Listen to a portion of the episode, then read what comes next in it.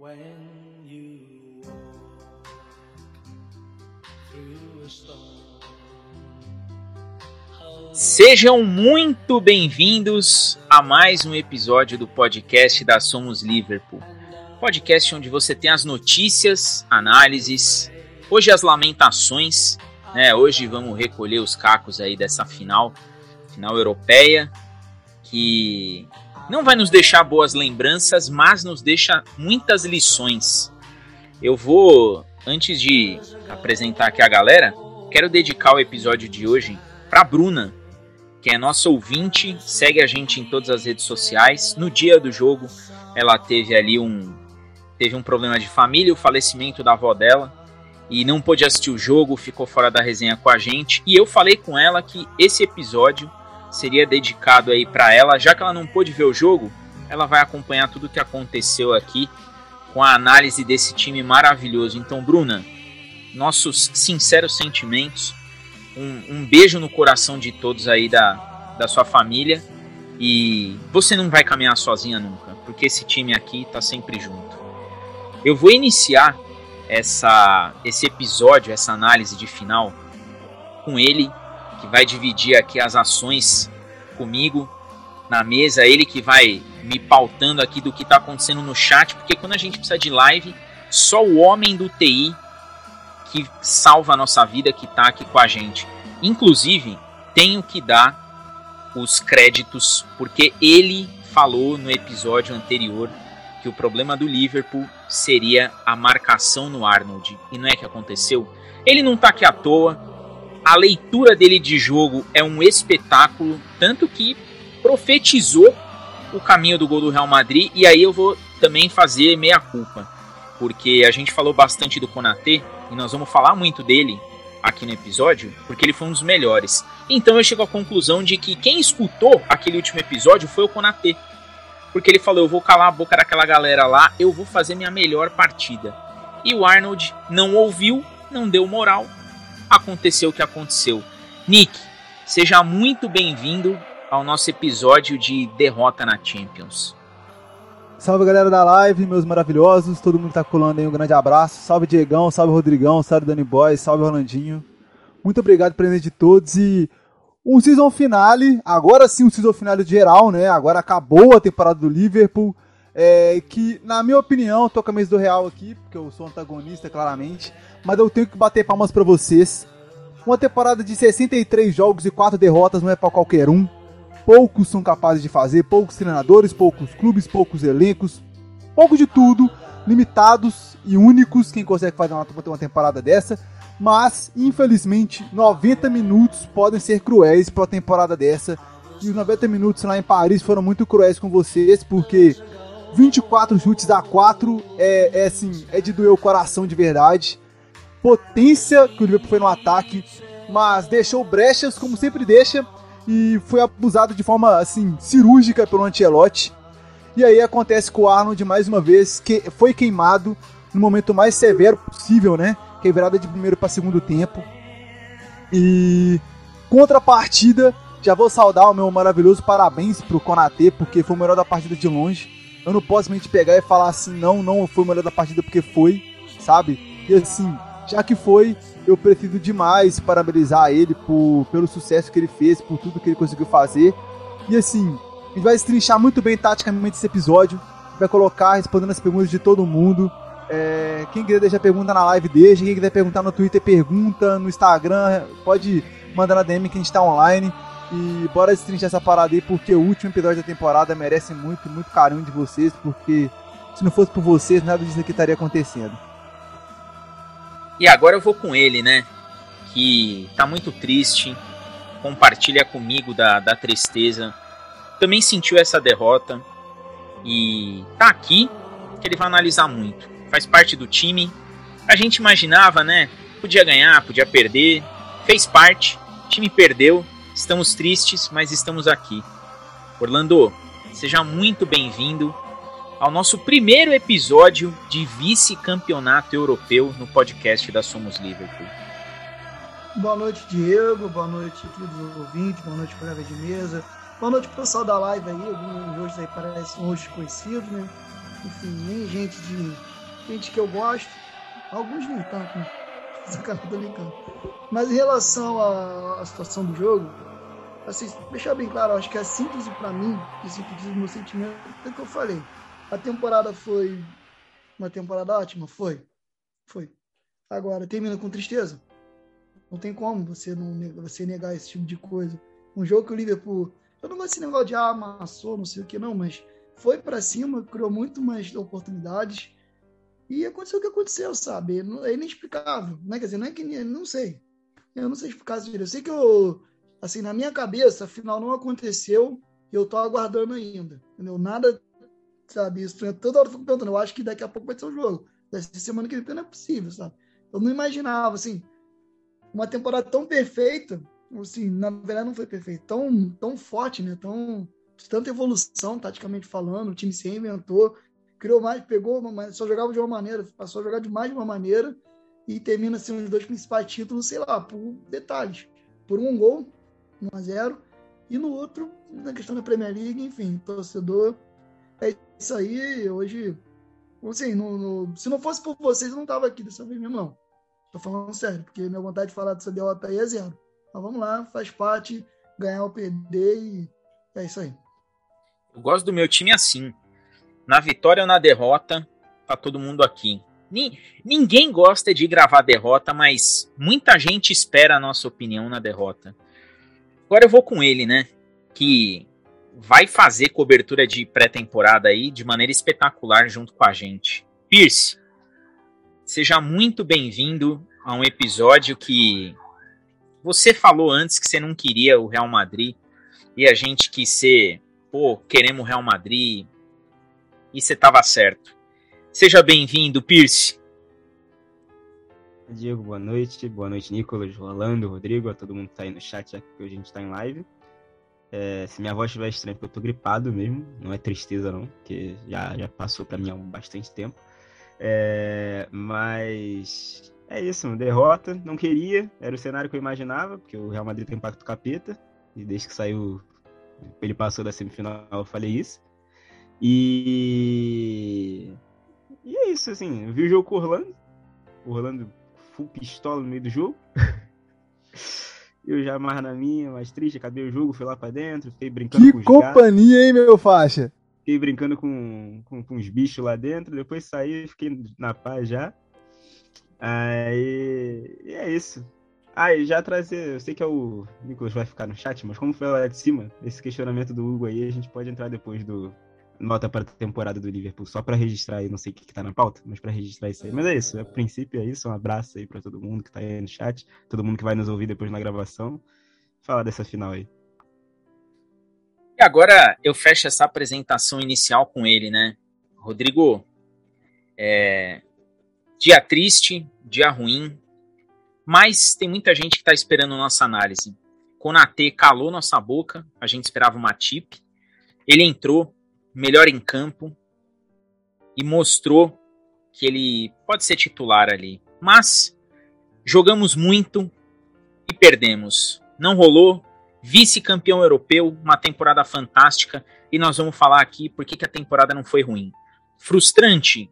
Talvez, mas uma temporada de muito sucesso. Seja muito bem-vindo, Rodrigo. É isso. Salve, salve, Diagão. Salve, amigos na mesa. Deixar um salve aí para nosso, os nossos queridos telespectadores na live. Deixar um salve para nossos queridos ouvintes que vão acompanhar aqui esse, mais esse episódio do nosso podcast. De fato, como já disse, o Ben trouxe o Nicolas, né? Season finale da situação toda. É... Agora sim a gente acaba a temporada, de fato, né? A gente consegue finalizar isso daí. 63 jogos, como já trouxe o Nicolas, finalzinho de temporada, chegamos no máximo que a gente pôde aí e não deu. Infelizmente não deu, a vitória não veio, mas ao meu ver foi uma temporada muito boa, muito boa do Liverpool, dois títulos, dois ficaram pelo caminho, chegamos em todas as frentes, o time se esgotou ao máximo, como já disse o Orlando, pô, se reinventou em alguns aspectos. O time dito reserva hoje tem um padrão de jogo. Então a gente melhorou em vários aspectos, vários quesitos. Perdemos em alguns momentos, né? Pode ter sido pelo aspecto físico, sim, talvez até o, o emocional, sim, mas faz parte. A caminhada é assim, ela vem de altos e baixos. Eu acho que o Liverpool melhora muito após uh, o mês de janeiro, que era justamente o mês que o Danny Boy tinha muito medo, que a gente iria ficar sem o Salah e sem o Mané. Então ali o Liverpool se reinventa, a chegada do Dias adiciona demais no setor ofensivo, a gente cresce e o Liverpool consegue se manter vivo em todas as competições, conquista o que tinha que conquistar, fica pelo caminho os dois principais títulos da temporada, mas não deixou de guerrear por eles, né? É, e fica um pouco, sim, do, do baque, da, daquele desejo final ali. Mas eu, sinceramente, estou um pouco Danny Boy. Eu já senti já a, a, dor da perda. E no dia seguinte, eu posso dizer que eu estava que nem o time do Liverpool lá em, em Enfield, né, pela, passando pela cidade lá de Liverpool, lá, é, porra, festejando pra cacete, comemorando e fazendo uma algazarra. Aquilo foi sensacional, muita gente criticou, achei bacana demais. E os jogadores parecem comprar a ideia, o Klopp, então, tava loucaço, bêbado pra cacete, tava curtindo demais. Então eu já tô, já tô nesse aspecto, já tô já é, prevendo a próxima temporada, já tô assim, já imaginando o que, o que a gente pode esperar, o que a gente vai aguardar.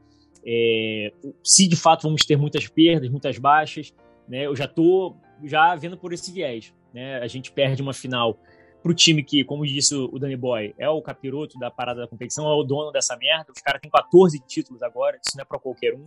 Né? Eles dobraram aí a, a margem para o segundo colocado, que é o Milan com 7. Então, não é à toa, não perdemos para qualquer time. É, jogamos bem, isso que é, até falei aqui com o Danny Boy, o Danny Boy até me corrigiu.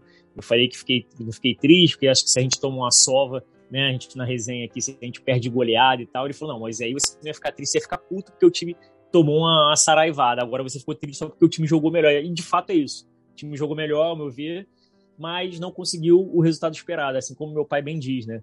Meu pai me, me trouxe para a realidade e falou: cara, é, final se ganha, não se joga. E de fato o Real Madrid foi lá e ganhou, merecido, né? É, da 14 deles. Parabéns para o Real Madrid, parabéns para nossos amigos do Real Madrid BR que estiveram com a gente na semana passada aí, tanto na live quanto no podcast.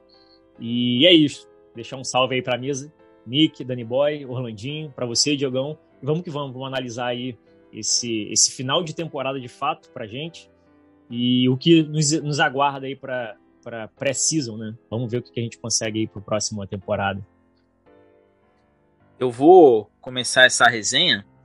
Eu vou começar com, vou começar com o Nick, que ele tá aí com a mão levantada, porque eu quero jogar um questionamento para você, Nick. Manda. Obrigado, né, por ter me lembrado. Seguinte, galera, é só para colocar umas pautas a mais na galera aí, a galera tá questionando muito, muito, muito, muito, muito sobre o que, há, o que, o que vocês acham da temporada após perder as duas taças, entre aspas, de elite, né? Que é a Premier League e a Champions. Só não esquece de dar esse feedback pra galera. É, essa pauta vai passar por todo mundo, a gente vai analisar ela bonitinho, tá? E vou continuar dando salve pra galera. A gente tá batendo recordes e recordes de visualizações aqui, tá? Já, já, já tá bem, bem, bem bem equiparado e passando os views da, da última live. Então, assim, mais uma vez, obrigado por todo mundo, tá? É, a gente vai responder todo mundo mais tarde. Só de se lançar essa final aí pra terminar de machucar o coração da tropa aí que a gente faz a boa. Eu vou aproveitar, antes de perguntar para você, Nick, mandar um salve aqui, ó, pro Gabriel Silva, pro Vitor Hugo, pro João Paulo, pro Senju Apogrefe, que está aqui com a gente, pro Marlon, pra Raquel Lara, que está aqui, quem mais que tá? Pro Marlon, Marlon amigão nosso aí, pro Ronald, pro Michel, Michel tá bravo aqui, ó, perder PL Champions é muito boa, não força, pô. Nós vamos falar disso aí bastante, viu, Michel? Pro Vicário, que concordo com ele, temporada foi muito boa mesmo. A galera tá Caio Couto, olha o Caio aí, ó o Caio da página do Real Madrid. Caio, parabéns, foi campeão. Aquele abraço para você. Espero que você fique aqui com a gente, hein? É, vou colocar aí para você, Nick. Você que colocou muito bem no último episódio a questão do, do Alexander Arnold, né? Que era um, era um lado vulnerável e o Liverpool fez um jogo muito consciente. Gostei do jogo do Liverpool, tanto no primeiro quanto no segundo tempo. E no único momento de distração do Arnold, o Vinícius Júnior passou ali nas costas dele e fez o gol.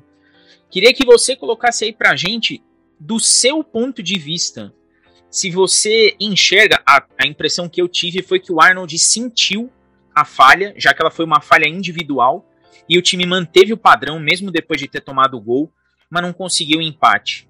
É, ficou muito claro que o Arnold, depois daquele lance, ele ligeiramente tímido dentro de campo e viu o time ser derrotado por 1 a 0 mais uma vez, mais um vice para o Real Madrid. O que, que você viu dessa partida aí, Nick? Vamos colocar em tese uma ideia muito maravilhosa aqui para comentar destrinchar também, junto com a galera que tá falando. É, gente, a gente viu, a gente viu que a gente analisou a temporada toda. O Liverpool seria taticamente melhor do que o Real. Isso foi visto. O tático do Liverpool é impecável. O Klopp tava, faz um trabalho maravilhoso à frente do Liverpool. Então, assim, a gente vê que tem progressão, a gente vê que tem um, um tático muito bem imposto que incomoda todos os clubes que enfrenta. Isso é para poucos. Agora, vamos colocar em tese uma outra ideia, um outro futuro. Quando a gente para para pensar que também o que a gente analisou, que eu levantei, falei, gente, o problema não é o tático, o problema é o emocional do Real, foi o que doeu. Por quê? Porque o Liverpool estava desgastado fisicamente, tinha jogadores que não estavam 100%, e ainda tinha o fator que o emocional do Real estava acima do auge. O emocional do Real estava naquele, naquele, naquela lua de mel maravilhosa que para enfrentar o Real nessa lua de mel, tem que estar na lua de mel igual até aquele jogo eram 13 Champions. Tinha acabado de, de quebrar o recorde da La Liga, ser campeão com 5 rodadas de, antecedência. Então, assim, foi muita coisa que contou. E aí, na hora que você foi pro jogo, as falhas individuais foram pros dois lados. Primeiro de tudo, o Casemiro tem que cobrir o Éder Militão e o Alaba diversas e diversas vezes. O Liverpool aproveita diversas vezes disso. O Mané ganha muitas bolas, o Salah ganha muitas bolas. Porém, o Luiz Dias é dobrado. E aí cria-se um espaço, cria-se um problema. Qual que é? O Luiz Dias já não vai ter confiança para jogar porque ele vai estar tá dobrado. E aí o Liverpool não, não abusa desse, desse impacto. Qual que é? Ajudar o Robertson a subir e o Thiago ajudar ele. O Liverpool não, não abusa disso. E você gera espaço e condição emocional. Opa, estamos ganhando do Luiz Dias. Uma batalha foi vencida. E mérito demais pro Real que teve uma disciplina tática e emocional inabalável. O Real conseguiu, mesmo falhando individualmente, mesmo ficando fora de posição em alguns, alguns, alguns momentos, conseguiu dar conta de tancar a pressão e o blitz que o Liverpool colocou. E aí você vem, você vem de três lances muito primordiais. O primeiro lance é o gol impedido, bem impedido, bem, muito bem feito pelo VAR, é, que o Benzema aproveita o rebote. Aquela jogada foi uma literalmente um apagão e falta de atenção da defesa do Liverpool após um, o primeiro espasmo de buraco do Arnold foi aquele, aquele lance. Quando aquele lance acontece, todo do Liverpool não repara, porque tá ali como torcedor. Mas eu, eu falei com meu padrasto na hora, eu falei, olha, temos um problema aqui. Qual que é o problema? Eles já, eles já sabem qual é o buraco. E vão abusar do buraco. Porque o Arnold, portanto, que depois daquele lance, o Arnold não afunda pro fundo do campo mais. Ele fica até a boca da área. Sabe? E aí tem um ponto que é até relevante para isso, que na hora que ele fica, começa a ficar na boca da área, o Vinícius Júnior também não precisa avançar tanto para voltar. E aí cria esse espaço todo, o primeiro gol impedido sai. Só que aí, que me incógnita na cabeça, como que será o segundo tempo? Porque o Real coloca uma pulga atrás do, do, do Liverpool, só que também tinha aquele questionamento. O Real vai se abalar por ter perdido o gol impedido? Não se abalou. E o Liverpool vem daquele jeito que a gente tanto assiste na blitz no segundo tempo de novo, a fim de fazer o gol logo de cara, perde oportunidades. O Courtois faz duas defesaças, tanto uma no, no, no, final do primeiro tempo, tanto outra no começo do segundo tempo. E aí, tem arrasada, uma falha de marcação no meio campo, o Thiago não dá o bote certo, o Fabinho não coberta certo, o Luiz Dias não volta certo e o Valverde tem um espaço no corredor gigantesco para correr com a bola no pé, ele carrega muito bem e na hora que vai vai pro mano a mano, fica Van Dijk cobrindo ele na marcação box, o Konate lá embaixo, e aí você tem a falha do Arnold. Joga a falha do Arnold. O, o, lateral, o lateral direito tá, na, tá na, literalmente na marca, na marca penal. Por que, que ele tá ali? O Benzema, o Benzema partiu acima nas costas do Konate. O Konate, ou seja, o Konate poderia dar conta de, de cobrar ele. Por que, que ele tá na marca penal? E na hora que ele olha pra trás, porque ele tá marcando a bola, infelizmente, na hora que ele olha pra trás, o Alisson tá de costas para a bola lançada, ele tá de costas para a bola lançada e o Vini Júnior só, só rola, só, só deixa a bola bater nele e gol. Então assim, a partir dali o jogo vira outro. O Liverpool sofre o emocional de ter tomado gol. E aí é, a gente vê o Liverpool se estressar. Você quer falar comigo, Rodrigão? Porque aí o que acontece? Se você se estressa num jogo desse, aí entra no que o Rodrigo falou, o jogo tá ganho. Porque você não tem que jogar no tático, você tem que jogar no emocional. E aí dá no que deu. O, o Liverpool perde, perde chances, dá conta, dá conta e dá conta, tenta, tenta, tenta. E aí ocorre a terceira do Real, que é com o Ceballos. Ceballos foi literalmente uma piada perdendo aquele gol, porque isso mostra porque ele é reserva no Real, sabe? Porque aquele gol não se perde na final de Champions, não se pode perder na final de Champions, e ele perde. E aí o Liverpool tenta, é sagaz, é taticamente estável, é guerreiro, é coração valente demais, mas isso não foi suficiente. E o Real consegue a 14, que para mim foi vencida no que, eu, no que eu e todo mundo já, já tava falando que era o maior problema, que é o que? O emocional blindado do Real. Que emocional blindado construído no mata-mata e na reta final do Campeonato Espanhol. É... Mas, para o de antemão, a temporada é de ouro, tá? Os Reds que estão na página aí, ó, podem bater palma pro Klopp, tá? Bater palma.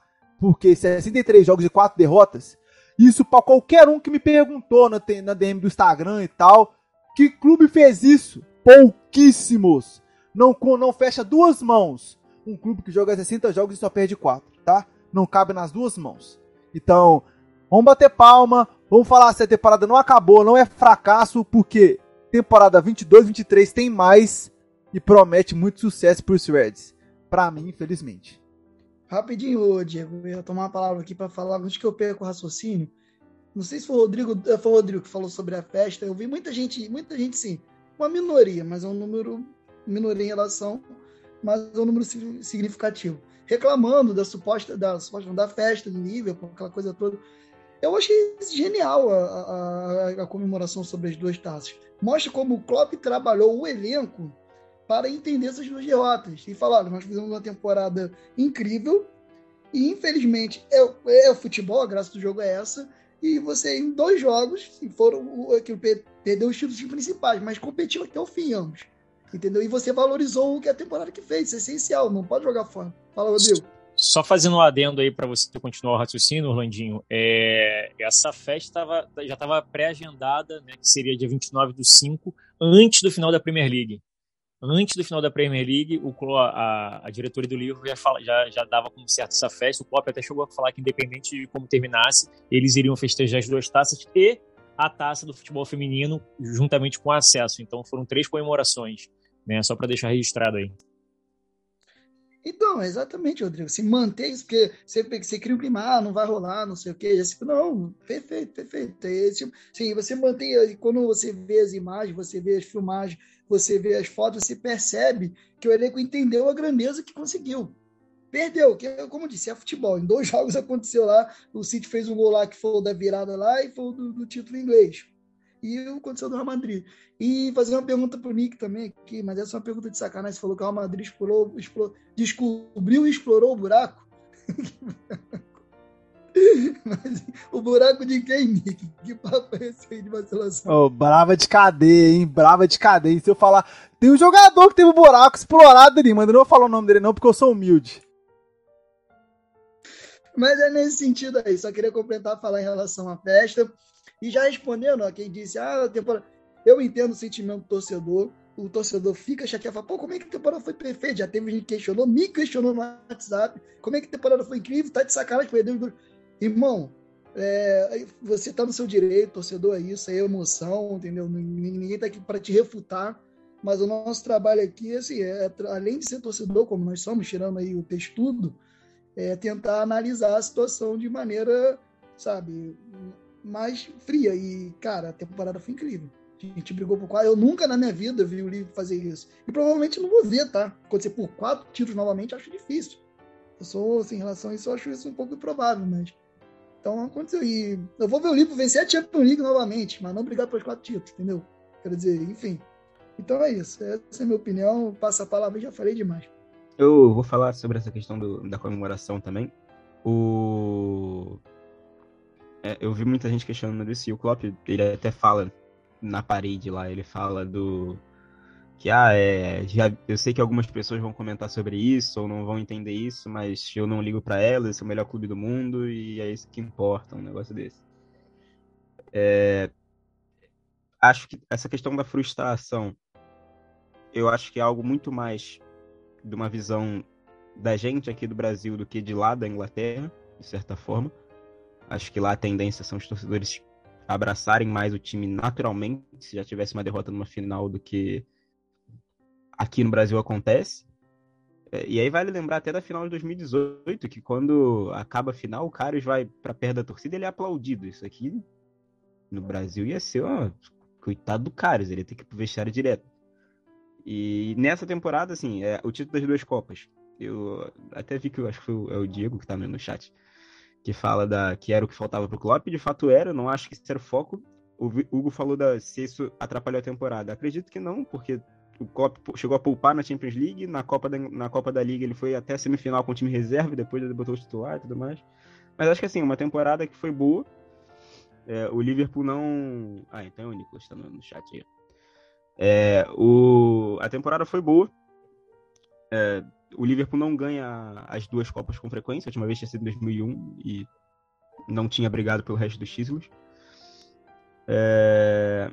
Acho que muito da comemoração vai disso, do sentimento do torcedor de entender que o time foi, brigou, inclusive foi além da expectativa de quase todo mundo. O Liverpool não era dado como favorito a PL e em alguns momentos foi até ignorado entre a lista dos favoritos da Champions, pelo que foi a temporada passada, por lembrar que começa a temporada só com o Konate contratado, e perdeu o Salah e o Mané no, em janeiro, e a preocupação, a desconfiança era muito grande por não ter se movimentado no mercado, e o Klopp mostrou que conseguia brigar pelos quatro títulos. Ganhou dois deles, os dois menos importantes, é verdade, mas acho que uma temporada que, se a gente pegar das seis temporadas do Klopp, foi a terceira melhor dele.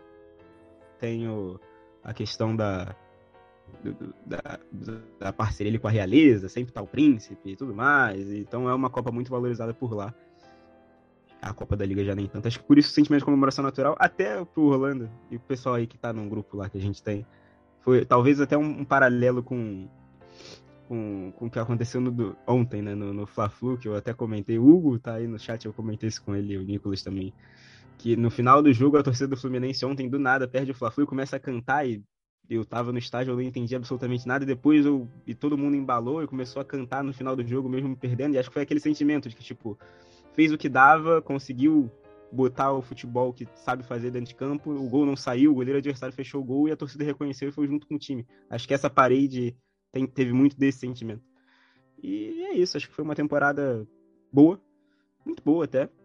É, o sentimento da, da, da perda ali, da, da final, para mim é menor do que o sentimento da perda da Premier League, porque o da final eu já esperava perder. O da Premier League deu aquela ponta de esperança. Então, mas para mim foi uma temporada muito boa e acho que a parede é muito válida, independente do que falem. Ganhou, ganhou dois títulos, títulos que não ganhava há muito tempo, 2012 e 2006, vale lembrar.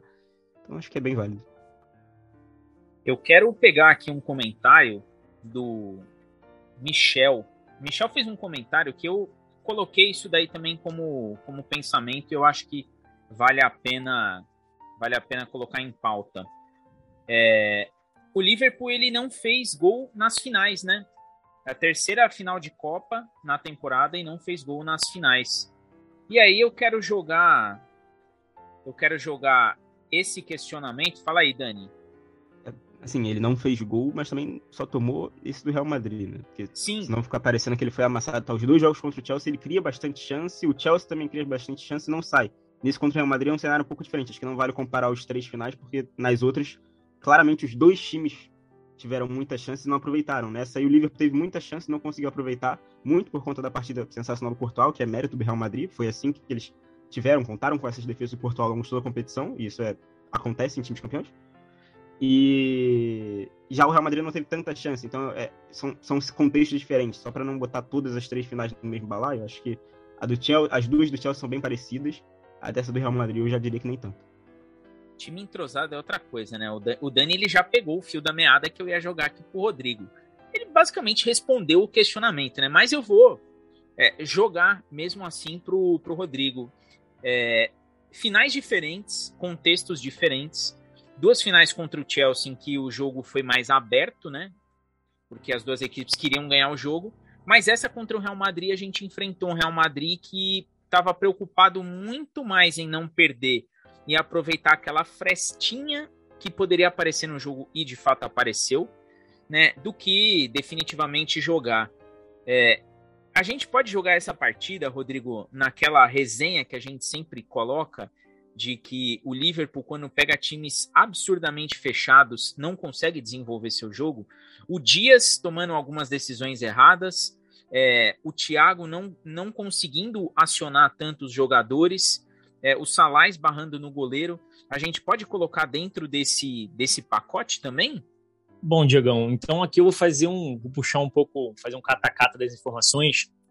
É, o Nicolas e o Orlandinho defendem muito o Ancelotti, que eu acho que a história por si só já, já demonstra o tamanho desse treinador e o estilo de jogo que ele sempre teve. Ele foi, foi sempre um treinador que gostou muito de aproveitar o contragolpe, de alguma forma, com todos os times que ele teve.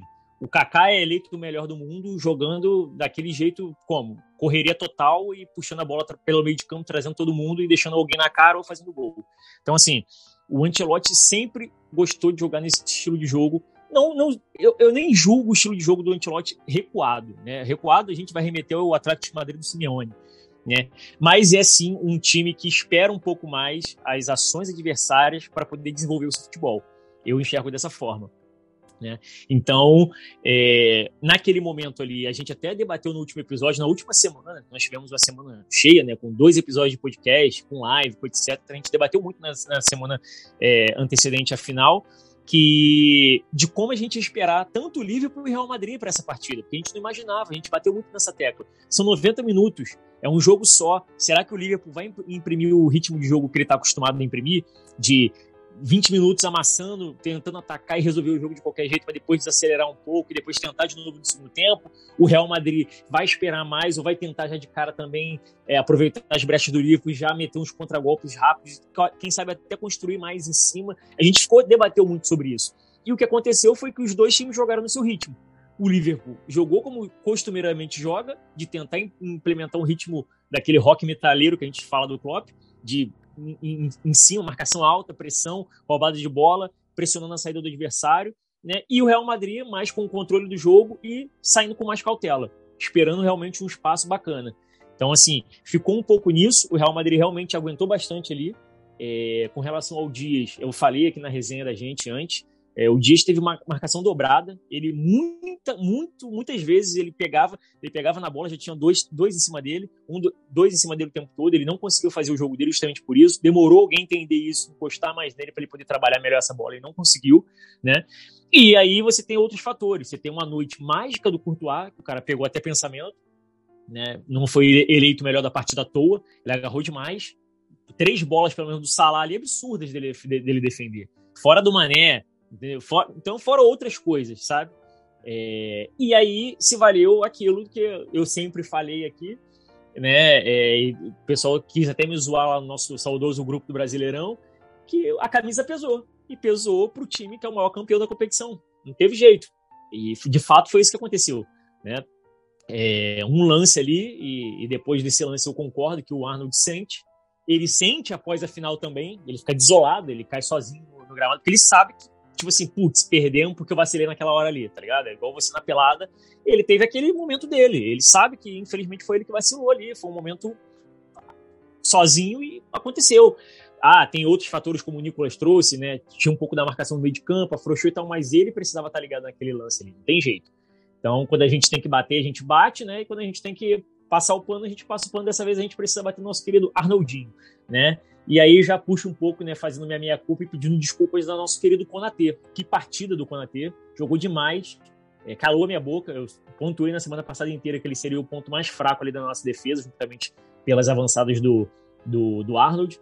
E acabou tendo uma ótima partida. Eu acho que, ao meu ver, ele foi o melhor jogador do Liverpool, né, é, de modo geral.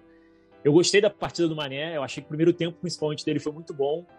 E, e aí vai uma crítica com, com relação a esse, esse final de, de Champions aí ao nosso querido Kloppão.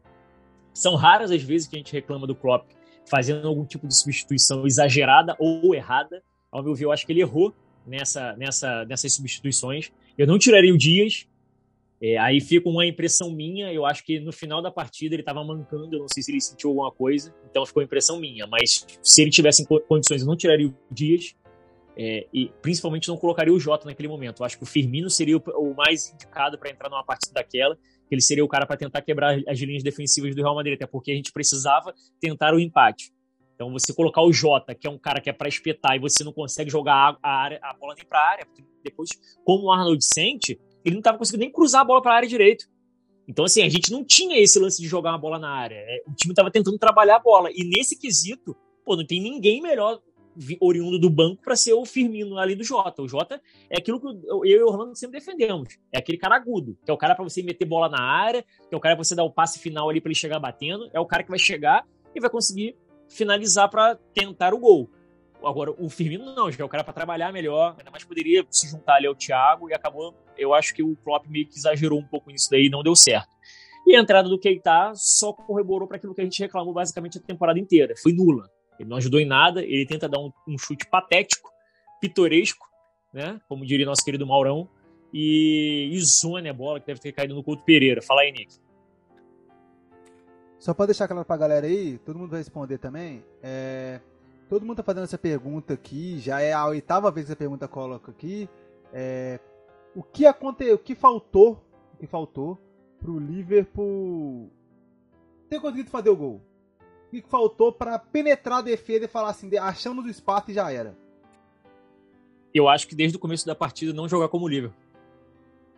Eu acho que foi isso. Eu acho que faltou um pouco de calma né? A gente não precisava acelerar tanto, até porque a gente, como a gente todo, você mesmo já parabenizou bastante, nós chegamos ao é, a 63 partidas na, na, temporada.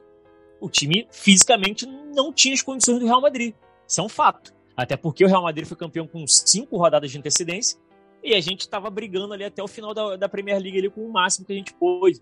Por mais que tivesse poupado né, na penúltima rodada, né, jogamos basicamente com o time todo reserva, mesmo assim, para a última rodada a gente foi com tudo que a gente tinha de melhor. E aí depois, logo você, uma semana depois, você já tem um jogo, uma final de Champions League. Então, assim, eu acho que faltou um pouco de dosagem nesse, nessa situação aí do para a partida, é, defendendo aquilo que a gente estava imaginando, de não jogar no ritmo que o, o Liverpool está acostumado a jogar, de acelerar demais.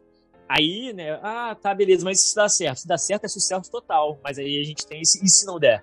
Né? Aí entra o viés do si para os dois lados. Foi o que aconteceu, não deu, o Liverpool acelerou, não conseguiu e acabou sendo prejudicado justamente por conta de faltar pernas no final do jogo. Que aí já, já vai na. Nem aquele, aquele abafo de, tipo assim, seja na vontade, seja no, na, na, na, força de vontade de todo mundo ali, na raça, não dava mais, porque o time também já estava. Aí entrou os aspectos psicológicos de alguns jogadores, o físico e etc entendeu? Então, assim, é, eu acho que faltou um pouco disso. Faltou não, não tentar implementar o ritmo que ele está acostumado. É, o que eu já defendi também no nosso episódio, que é muito difícil. É muito difícil o Klopp segurar o jogo, o time segurar. Eu acho que o time nem consegue. Você falar assim, galera, vamos tentar jogar mais cadenciado, vamos segurar um pouco. Acho que não consegue. Vai, vai, vai rolar a bola, é, vamos voltar a bola no Van Dijk, ele já vai meter aquela invertida lá para frente, já começa a acelerar, marcação alta. É, é, é padrão, é padrão. Eu acho que o time até é, não conseguiria tentar fazer algo diferente. Então, é, eu acho que foi isso. Faltou um pouquinho mais de dosagem para a gente ter um pouco mais de calma pro, pensando no jogo inteiro. E aí talvez esse tipo de falha não acontecesse e a gente conseguisse aí, de repente, quebrar ali a barreira do Courtois. Quero colocar aí um questionamento. Aliás, antes de mais nada, dá um salve aí pro Doda que entrou. Galera no chat interagindo bastante. Gosto assim. O, o Vicari ele tá colocando alguns pontos que até. Manda aí, Nick. Deixa o Pierce falar que tá segurando a mão, tem 47 Manda... séculos ali, velho. Manda aí, Pierce. Não, só pra falar sobre a questão da substituição do, do, do Jota, eu não concordo muito com o Rodrigo tinha que botar o Firmino, não, mas eu concordo um pouco com. É Vicario? Era até. É. Não sei se é ele ou ela, faço a menor ideia. É... Que ela fala que não acha que o Klopp errou em tirar o, tirar o Dias. Eu acho que o Dias estava sentindo a partida e não ia arrumar absolutamente mais nada ali. E eu não acho que eles têm que ter botado o Firmino ali, porque ele bota o Dias na ponta. E aí ela fala, acho que ele errou em colocar o Jota principalmente na ponta. Acho que aí não fazia sentido para a partida. Ou ele colocava o Firmino no centralizado, ou ele colocava o Jota centralizado. Aí eu acho até que pode concordar. Acho que colocar o Jota dentro da área para tentar pegar uma presença de área fazia algum sentido, porque vale lembrar, o Jota é baixinho, o Jota é aquilo e tudo mais, mas o Jota é um dos jogadores da equipe que mais tem gol de cabeça na temporada. E a zaga do Real Madrid é conhecida por falhar em jogo aéreo. Então, tá acabando a luz na casa do Diego, parece, quantidade de chuva que tá ali atrás. É, mas acho que ele não errou nisso. E outra coisa que falaram sobre que faltou, o Nicolas faltou, falou que faltou para fazer gol, assim, acho que é, a gente vai sempre procurar o que faltou e tudo mais, mas assim, o Liverpool criou em várias, em várias das bolas, ele finalizou muito bem, não consigo cobrar dos jogadores fazer melhor. Aquela primeira finalização do Salah, em que ele pega meio que caindo e o Courtois pega a bola bem no canto.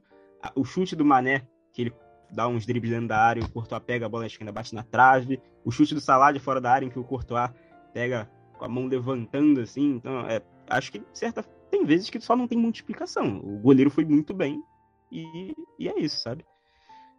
É... Então, é só isso que eu tinha pra falar mesmo. Me perdi aqui em alguns pontos que eu tô muito distraído com a chuva atrás do, do meu assustado. Mas, basicamente é isso. Era isso. Era exatamente isso. Falar do. Eu vou te. Falar da substituição, que eu não concordo que não era para colocar o Jota, acho que não era para colocar o Jota na ponta, de certa forma. Acertou em tirar o Dista, podia ter botado o Mané pra esquerda, né? E aí você botava o Jota centralizado, ou até o Firmino, como o Rodrigo falou. E a questão do pé na forma também não concordo tanto. Vou te tranquilizar, Pierce. A chuva aqui acalmou. Tá? Ela, ela até que tá. Ela tá assim, como é que eu vou dizer? Ela tá solidária. Ela quer que a gente grave aqui. Ela tá ajudando até. É, eu quero jogar um questionamento para você, Pierce, em cima de uma fala do, do Vicário, que eu achei interessante aqui, que é até um contraponto do que o Rodrigo falou. É, ele coloca que o maior erro do Liverpool seria não jogar como Liverpool. Jogar da forma que o levou à final e mudar na final seria um erro. É, e eu acho que isso daí faz um pouco de sentido. É aquilo que a gente falou, inclusive, durante as fases de mata-mata. O Liverpool não pode mudar o estilo de jogo, os adversários já estão esperando aquilo, e a gente teve uma lição, tá?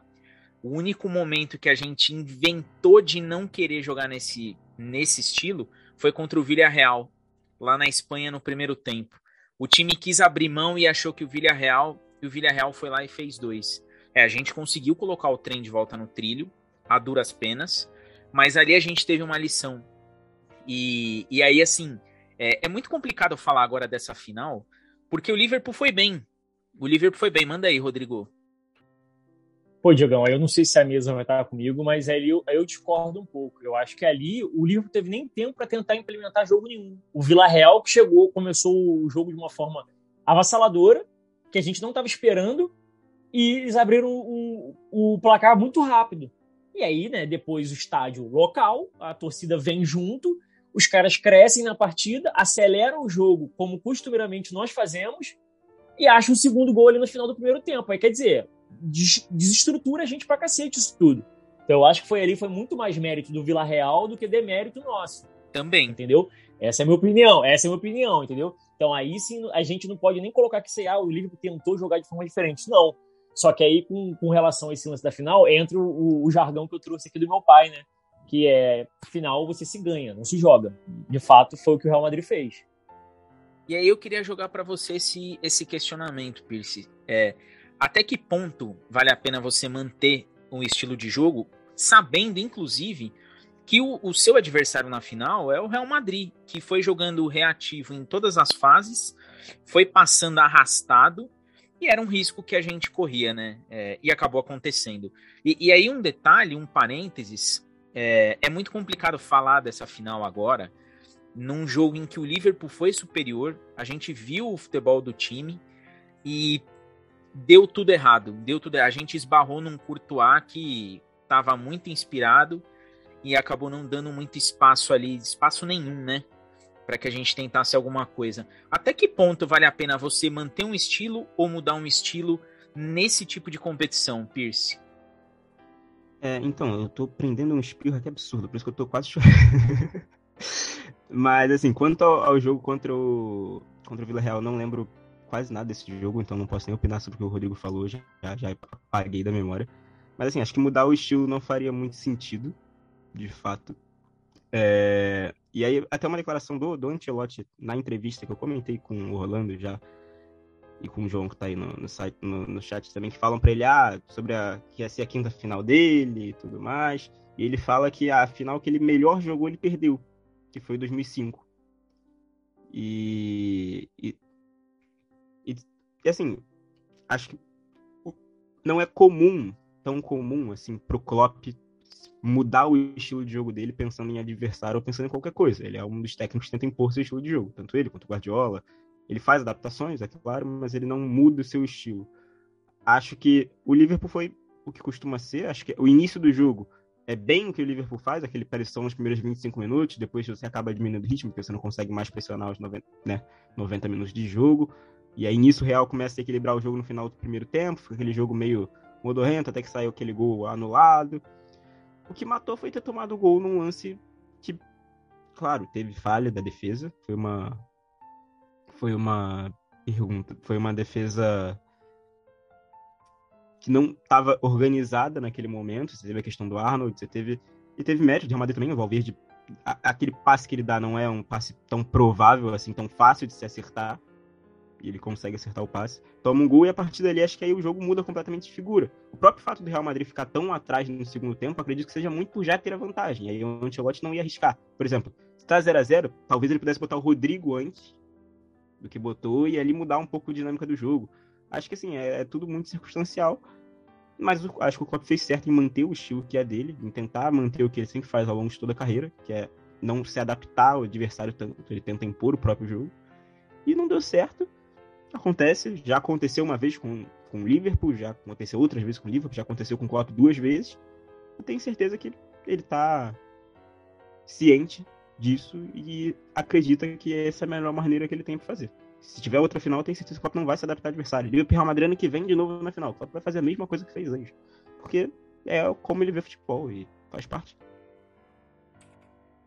Cabeça de alemão, a verdade é essa. Tem pergunta aí, Nick? Ô, Rolandinho, responde pra gente a pergunta aí, cara. O que, que você achou? O que, que faltou por eu chegar no gol? O que, que faltou pra, pra pontuar ali, pra chegar ali a, a abrir o marcador, empatar e destrinchar melhor essa, essas 24 finalizações que não deram embora na caixinha? Quem que fez a pergunta aí? Essa foi o Dodão, foi o João, foi o Lucas. Mais de oito pessoas fizeram essa, essa mesma pergunta de forma diferente. Só os monstros. Manda aí, Orlando. Para essa pergunta, vou parafrasear o pensador moderno Dejan Petkovic. Faltou gol. Entendeu? Lembro dessa frase aí quando ele tá saindo de campo. Não lembro se é Flamengo e Goiás, alguém. E alguém vem perguntar, foi 2009. Pet, o que faltou pro Flamengo tá, ter terminado o primeiro tempo melhor? Faltou gol, pô. Você não viu? Faltou gol.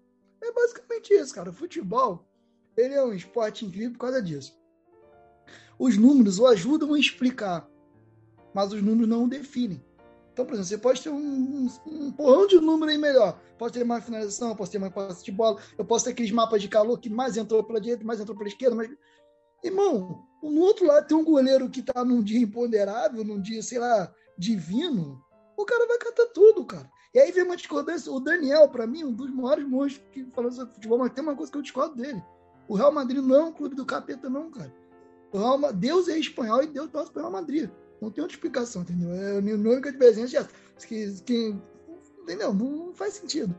É isso, não tem muito o que explicar. Porque assim, se fosse aquela situação, olha, o Liverpool perdeu de 1 a 0, 24 finalizações, é, das 24, 32 longe do gol não, não acertou. Ele até fala, pô, então foi, finalizações foram precipitadas, finalizações foram ruins, foram finalizações feitas de qualquer maneira de fora da área. Mas não, foram finalizações. O, o, o Courtois pega uma, que a bola depois bate na trave, depois ele pega uma do Salah.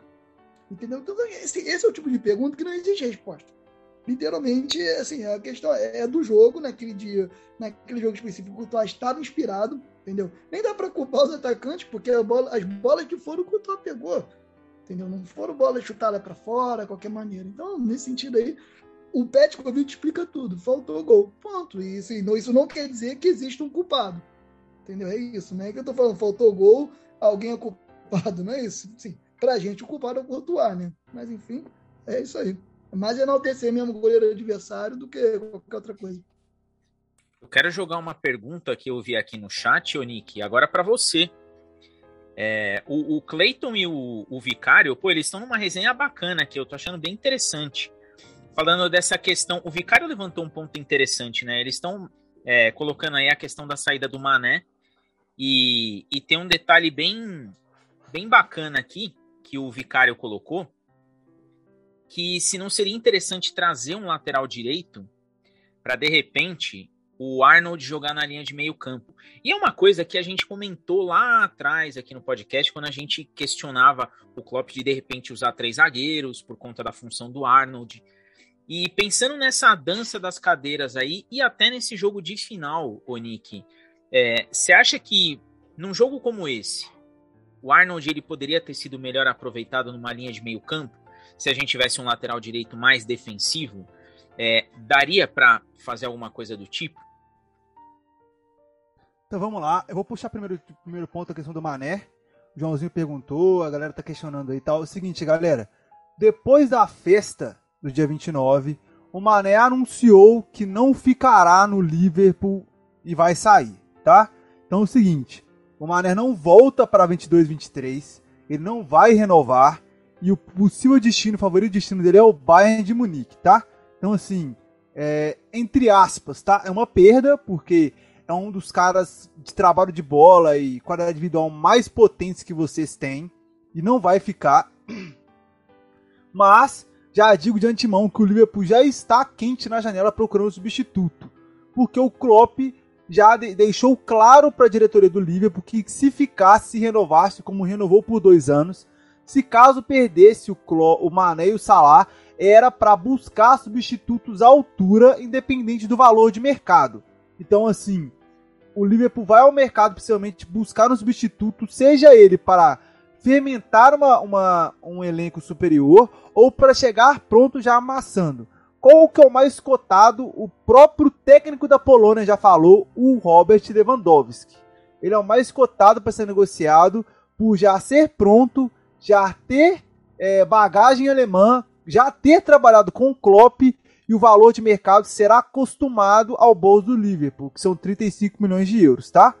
Agora já falando da questão do Arnold, primeiro de tudo, galera, Arnold meio de campo não vai dar certo, porque se ele já não marca na lateral, ele não vai marcar no meio de campo também não.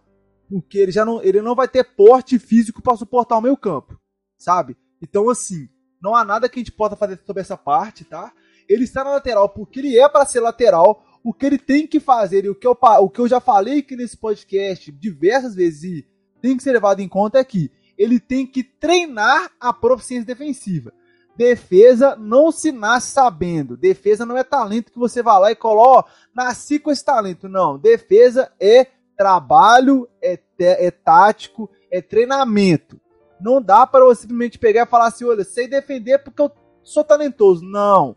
Você tem o talento com a bola você desenvolve proficiência em marcação com o tempo de trabalho, coisa que ele claramente está tá, tá treinando, mas após por exemplo, o treino dele é, 80, é 70-30. É 70% virada de bola e cruzamento, 30% correr atrás de zagueiro, correr atrás de, de, de atacante. Então, assim, é o questionamento que eu faço sobre o Arnold desde, desde aquele jogo que ele foi humilhado pelo Rashford lá em, lá em 18, 19 eu já questionava como é que um cara tão talentoso não tem proficiência para ser marcador. Eu questiono isso porque ele é, ele é o melhor, ofensivamente, ele é o melhor lateral do mundo de longe.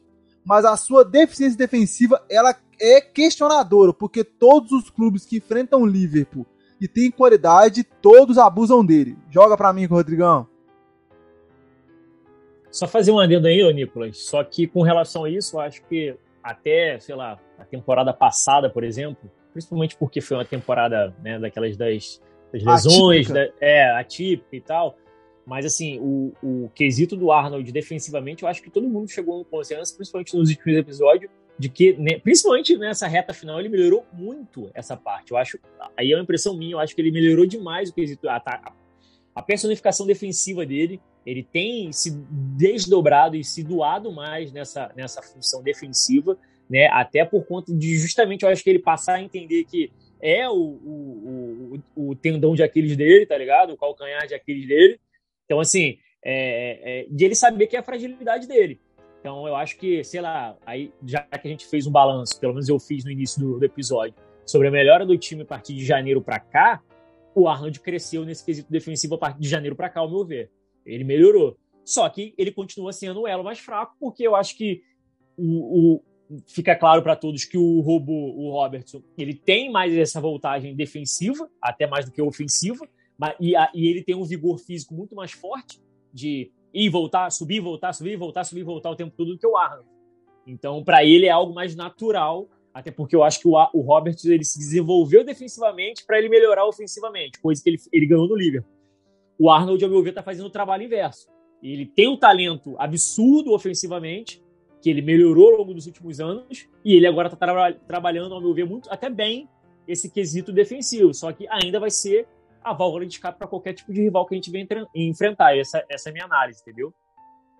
Não, e ela, ela é muito válida. Ela é muito válida. Só que, igual eu falei, é, é, é, é questionador, sabe? Eu entendo o ponto de vocês. Ele é realmente um lateral que não pode deixar de ser titular. Ele não pode deixar de ser aproveitado. É, só que, para mim, tem um ponto muito severo a ser trabalhado nele, que é um ponto que prejudica o Liverpool. No jogo da final foi prejudicado graças a uma única falha dele ali, uma falha bem esporádica, porque, igual você mesmo falou, ele vem falhado individualmente poucas vezes, mas olha o momento que ele falhou, sabe? Custou muito caro, principalmente pro coração do torcedor, infelizmente. Então, assim, respondendo o Diego diretamente, meio de campo esquece. É um trabalho físico que vai ter que ser feito nele que vai degustar um tempo que, nossa, ele vai sofrer muito para adaptar, fisicamente e de, em posição em si, sabe? Porque como ele, como ele na minha visão, para ele ser meio campista, ele teria que ser um segundo volante. E a, na minha opinião, o corpo que ele tem que ter é, é, complicado demais. O De Bruyne tem mais corpo que ele, o Dalton De Bruyne já sofre fisicamente. Então, assim, é complicado. E volto a falar da questão do Lewandowski, gente, apurem para vocês. E o Malo foi da pergunta referente à lateral que eu vou responder aqui também de uma vez. É, e vou jogar pra galera da mesa também, porque todo mundo vai responder essa pergunta, pelo amor de Deus. O Tsimikas fez uma temporada primorosa. É, há quem diga que é, é, há vídeo neles em plataformas adultas aí, né? Como foi informado em episódios anteriores. Então, assim, a pergunta que o Marlon faz é do porquê não foi mais aproveitado do que já, já, já, já tem sido. Ele questiona muito esse ponto que o Rodrigo levantou. O Tsimikas parece ser mais talentoso que o próprio Robertson ofensivamente. E a H defensiva dele é muito equiparada ao Robertson. Então a pergunta que fica é: ele não merece ter mais espaço porque é, o ponto que ele levanta é porque ele acha o Robertson não tão é, unânime na lateral esquerda mais. E ele queria saber a opinião da tropa aí da, na nossa mesa maravilhosa. É, já, já entrando aqui que eu tinha falado com o Nicolas sobre essa questão do, do, do Arnold meio de campo. O Klopp já deu uma declaração sobre isso na época que o Southgate começou a fazer isso na Inglaterra. Ele disse que não fazia sentido tirar o melhor lateral direito do mundo da sua posição para colocar em outro setor. Ele fala sobre isso. Sobre a questão dele melhorar defensivamente. Eu concordo com o Rodrigo, mas o Klopp também já foi questionado sobre a questão defensiva do Arnold. Ele disse que para ele quem dizia que o Arnold não sabia defender não estava vendo jogos. Então, assim, acredito que seja muito em questão do Klopp o Arnold ser tão ofensivo. Eu já falei algumas vezes ao longo do podcast. Ah, o Arnold está muito bola nas costas. Sim, porque o Arnold é quase um ponta direita em vários momentos do jogo. E aí, a não ser que ele teletransportar, se fosse noturno, ele vai tomar bola nas costas. Cabe ao Klopp e ao esquema saber lidar com isso. O Henderson já fez isso muito bem. É, eu até comentei antes aqui em off que eu não tinha reparado no jogo dos meio-campistas, então não vou dizer sobre cobertura de Henderson ou não nesse jogo, que eu não sei dizer. Era uma final, eu tava nervoso, não consegui prestar atenção direito. Mas acredito que, por exemplo, uma da grande temporada do, do Alexander Arnold que foi a 19-20, foi uma das melhores do Henderson. Então, tá bastante conectado as duas coisas. E acho que faz parte para ele resolver esse problema. Então, assim, ele teria que segurar mais, ou ele teria que não subir tanto, e o Klopp, acho que não é algo que o Klopp quer. Acho que o Klopp sabe que corre esse risco, como corre da linha alta, como corre vários outros riscos, e ele aceita esse risco e acha que isso é o melhor pro time dele. E aí, eu não, acho que é por isso que não muda. E quanto à questão do, do Marlon, já respondendo, me adiantando do Simicas, assim, eu acho que o Simicas recebeu bastante chances.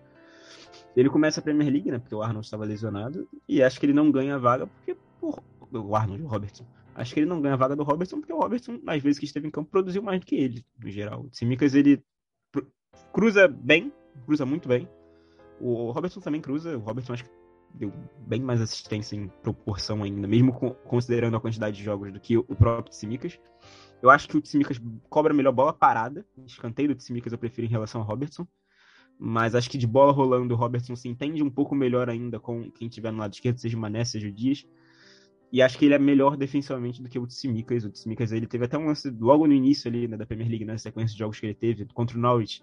em que ele dá uma cochilada assim, o Milner vai dar um tapa, tapinha assim na cara dele, tipo, acorda, cara. Tipo, acho que o Tsimikas ainda é mais novo também, vale lembrar, o Tsimikas acho que tem 24, o Robertson já deve estar com seus 28, quase 29.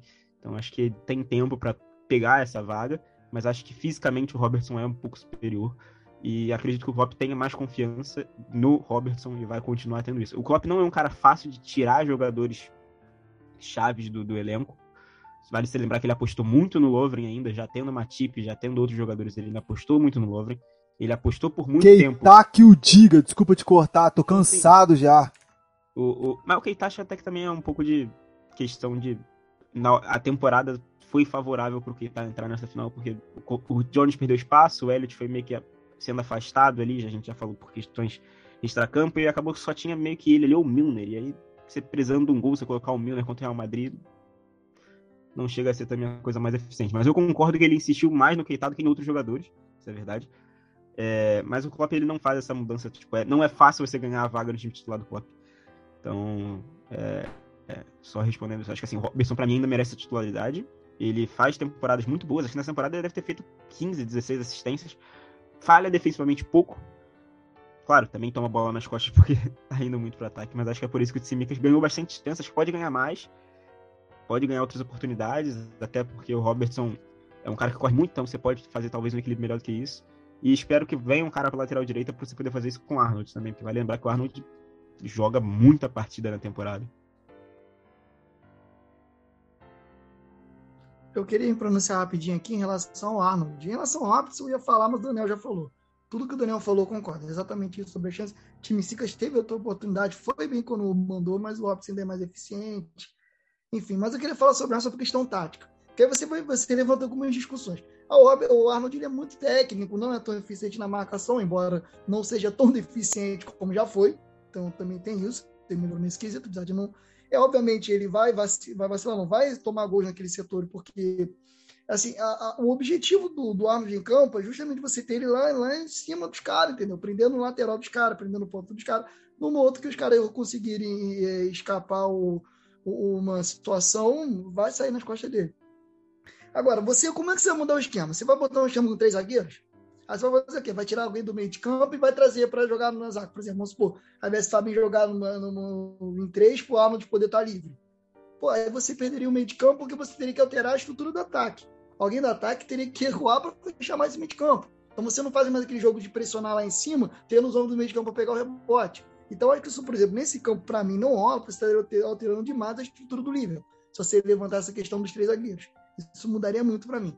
Aí você vai, vai levar levantar o outro campo. Tá bom, então vamos fazer o Arnold jogar no meio de campo. Vamos fazer um jeito, vamos trazer o Arnold para jogar no meio de campo. Cara, o meio de campo não tem a mesma quantidade de espaço que a lateral tem. Não tem isso. Sempre foi. Sempre foi assim. O meio de campo é um jogo mais, mais difícil ali é para você ter que. Sabe, porque ali, ali é o espaço para mim mais difícil de jogar. E segundo, tá? Segundo, a própria questão da lateral, você favorece o Arnold nas viradas de bola. Entendeu? Aquela bola que ele domina. E aí você tem um lateral que faz o que ele faz. Porque olha só, eu sou o marcador, paro na frente do Arnold. Parei para marcar ele. Eu sei que ele tem um fundo, então eu tenho que me preocupar com o fundo. Mas ao mesmo tempo, se ele que vem, ele vem para dentro, coisa de esquerda. Cara, para quem, pra quem joga bola, sabe como é difícil marcar alguém que faz esse tipo de coisa. Você, você, porque ele vai quebrar. E aí, numa dessas que ele passou ali, que eu tomei a posição errada, eu tomei a visão, o cara passou e quebrou de defesa, porque alguém vai ter que sair bem nele e alguém vai sobrar do nosso time, entendeu? Então, para mim, não faz sentido assim alterar novamente. Não, tô dizendo aqui dizendo que é uma ideia boa, não é longe disso. Mas para mim não faz sentido no time do Liverpool ter esse tipo de coisa. Você perderia uma cena que você tem um meio de campo, que assim, tudo bem que não é o mais criativo. Não é o mais criativo, embora tenha melhorado com a chegada do, do bastante, com a chegada do Thiago, o Thiago se comprou no time mas é um meio de campo que, que assim, é forte para o que, que faz, e sempre é um time que aposta muito no ataque, entendeu? No, no, no, nos três homens de ataque, ou enfim, nesse sentido. Então, eu acho que não faz sentido. E vem o último, que aí o Klopp já falou e eu também concordo. Como é que você vai pegar um, cara que é o, o pan na lateral, um dos melhores do mundo, se não o melhor do mundo, que faz pelo menos ofensivamente, e você vai tirar para jogar no meio, sendo que hoje no mundo você não tem tantos laterais desse nível. Entendeu? E aí você vai tirar aquele que tem para você, assim, para tentar apostar aí no meio. Tipo, assim, nesse sentido, para mim, não rola, entendeu? É, obviamente, nós temos é, é, exemplos na carreira de jogadores que eram muito habilidosos nas laterais e, eventualmente, mais tarde vieram jogar no meio de campo. É, no próprio Brasil, acho que o exemplo que eu mais gosto é o exemplo do Júnior, entendeu? que veio jogar no meio de campo já no fim de carreira. Claro, é um outro momento do futebol, veio jogar, mas enfim, porque era habilidoso. Enfim, existe, mas nessa fase atual, nessa fase do, do Arnold de hoje, isso não, não faz nenhum sentido, na minha opinião, por conta de tudo isso que eu falei, por tudo que o Daniel já falou, e, enfim, taticamente, tecnicamente, é, de maneira até, assim, é, na minha opinião, é, oportuna, não existe, enfim, essa é a minha opinião sobre o assunto, entendeu? É, aí só para complementar essa parte que aí a gente encerra esse assunto de vez, porque o, o Vitor o Lucas. Nem, nem, peraí, confundi o nome todo. É. É Lucas o nome dele, que é o vicario, é o Lucas. O nome dele é Lucas. É, ele citou aqui a questão do, do, do, lado, do lado esquerdo, que eu acho que é relevante, como já falei, a jogada é um passe muito bom do Valverde, que tem muito espaço na esquerda, e talvez até pelo Luiz Dias não recompor tão bem por ali quanto Mané já fez quando jogava por ali. Isso pode vir a ser uma questão em outros momentos da próxima temporada. É, mas ele fala justamente o exemplo do Mané. De que o Klopp tem um exemplo de que um cara que. de mudar um cara que é muito bom na sua posição para outra e ele melhorar. Que é o caso do Mané. Ele fez isso com o Mané. Mas aí, para mim, são situações um pouco diferentes. Só para encerrar esse ponto, senão a gente ia perder esse comentário dele que não ia mais fazer sentido, né? No, no andamento do, não só com ele, o que ele faz com o Firmino também, porque o Firmino chega no nível como 10 e Sim. o Klopp coloca ele como falso 9. Então, então assim. E, e, melhor ainda, as duas coisas que você pegou são dois exemplos muito bons do que eu ia falar. Ele faz isso com o Mané quando o Mané estava mal na ponta esquerda. O Dia chega, atropela o Mané e ele centraliza o Mané. Ele faz isso com o Firmino porque o Firmino chega como meia, o Klopp usa ele como meia, o Firmino não rende tanto e o atacante era o Origi e o Sturridge. O Sturridge se mata de lesão e o Klopp depois, inclusive, empresta o Origi porque nem queria mais contar com o Origi. Aí nisso ele fica sem um centroavante, tinha um Benteke que ele não usava, né? Vai lembrar e ele usa o Firmino como uma alternativa. Ele não pega, o, ele vai lembrar, ele não contrata o Firmino. O Klopp chega, ele já tem o Firmino, ele continua usando o Firmino de meia. Ele abre o Firmino de meia, ele usa o Firmino na, no meio, o Coutinho na esquerda e o Lallana... Famosa 4-2-3-1. Em vários momentos. E aí depois ele... Então assim, acho que ele faz muito isso na necessidade. A, a fala do Klopp, que ele fala que não vê, necess, não vê sentido em tirar o melhor lateral direito do mundo da sua posição para botar em outro setor, Acho que é diferente nesse sentido. Ele não quer mudar um cara que, para ele, é o melhor lateral do mundo na posição. Se o Mané fosse tivesse ali no auge do Mané na 19-20, o Klopp não ia centralizar o Mané como ele fez. Ele centraliza por quê? Porque o, o Luiz chega, atropela o Mané na esquerda e o Dia estava embaixo no centro. Então o que, que ele faz? Vou pegar o Mané, que me oferece alternativas, que ele já jogou, vale lembrar, centralizado na carreira. Mané jogava centralizado várias vezes no Southampton. O Pelé era o primeiro atacante, ele era o segundo. Como o Salah já tinha feito isso na Roma e o Klopp já fez isso com o Salah no Liverpool. E aí, acho que é por isso que é a diferença do Arnold. Eu acho que o Klopp não vê sentido porque não tem ninguém pedindo passagem na do Arnold o Arnold não vem mal. Vale lembrar, o Arnold era muito elogiado e para mim é um dos melhores jogadores do Liverpool na temporada. Então acho que é nesse ponto que é diferente. Aí agora sim eu vou acertar o nome dele só para responder o Lucas e a gente não perder o comentário dele.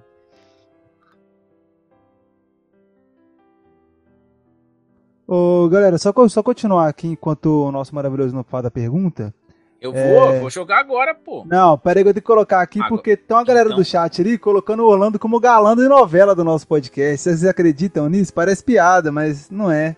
Fato consumado aí pra tropa. Acho que tá todo mundo precisando fazer aí exame aí de, de, de vista, né?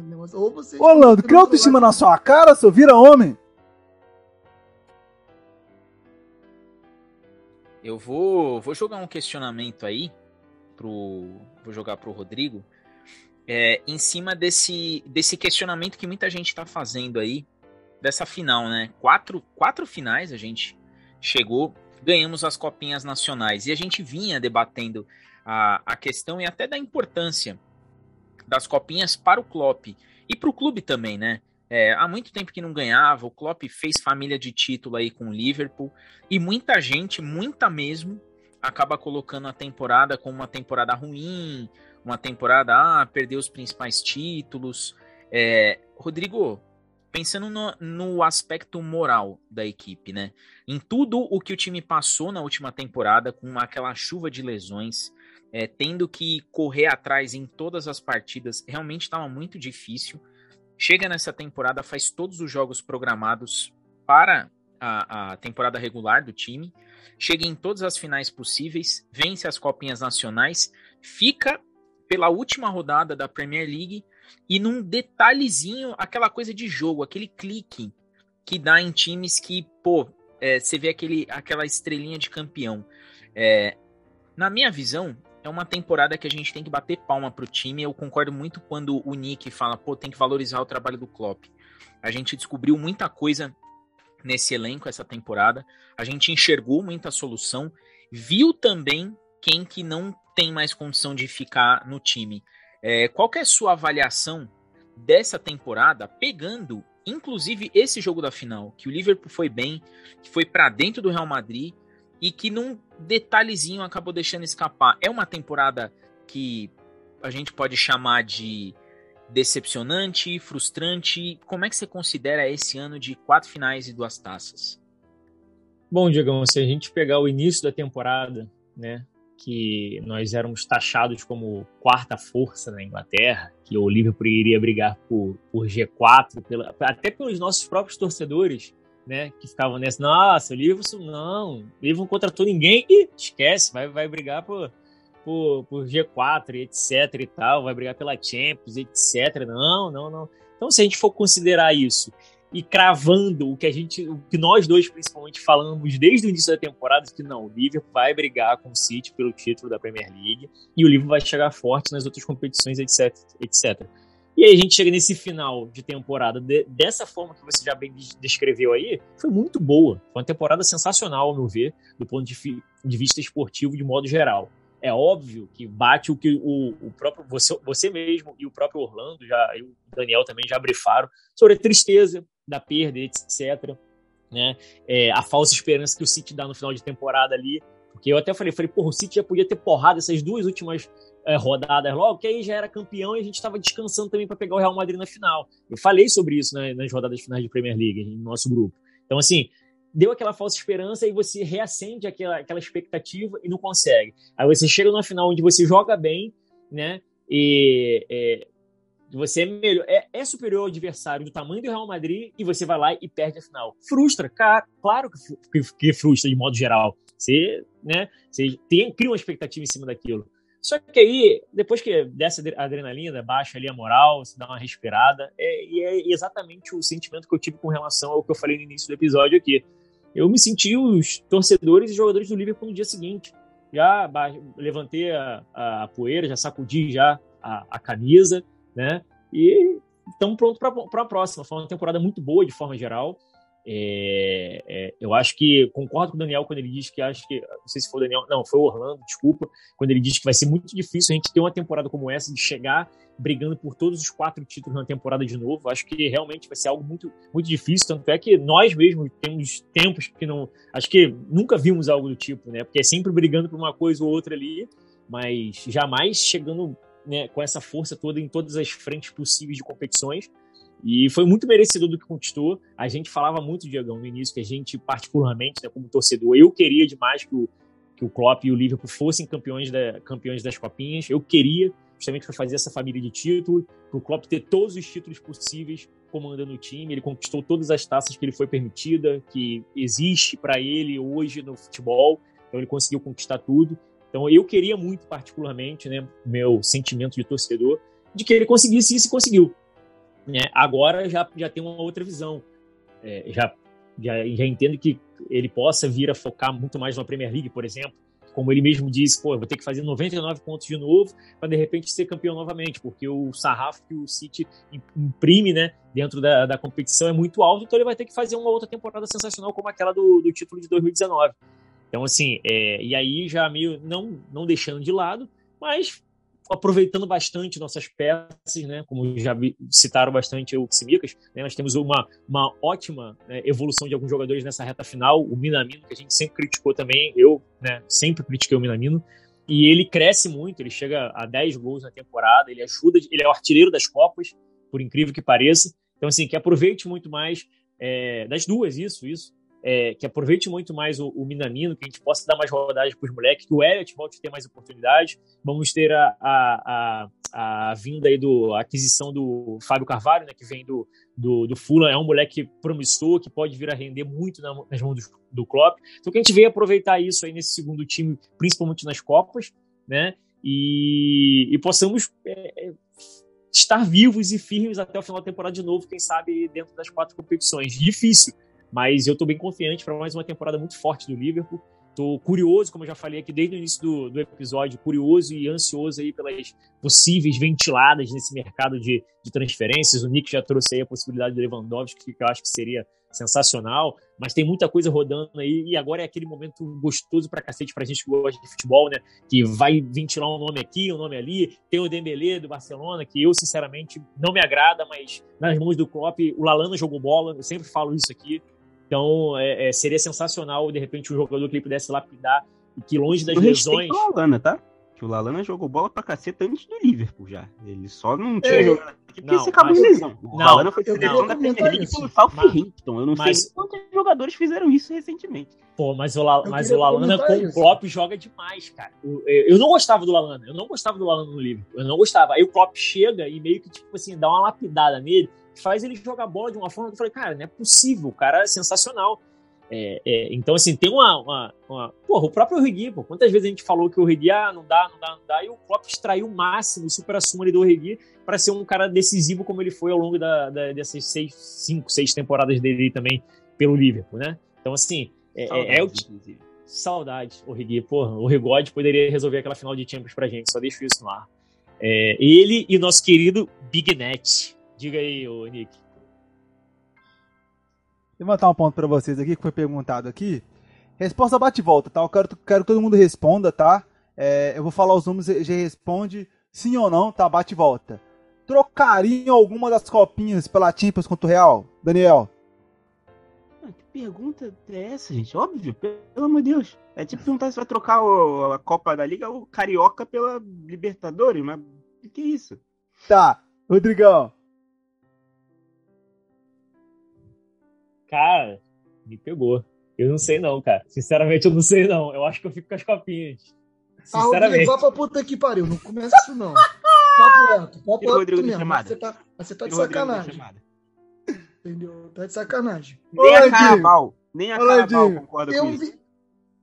Nem a Carabal e Emirates minha alma. Copa concorda. Eu, eu vou, venderia minha eu, alma. Eu vou ser sincero. Você, você tava falando aí do buraco aí. Eu vou ficar em cima do muro. Eu vou ficar em cima do Vou me abster. Eu vou me abster, porque, cara, eu não sei explicar. É, tudo bem, se você chegar assim, ah, você troca aqui a Copa da Liga pela Champions, é óbvio que você vai fazer isso. Mas agora você falar assim, porra, você não queria que o Liverpool ganhasse a copinha? Eu queria que ganhasse a copinha. A pergunta não é essa. Vocês. Não...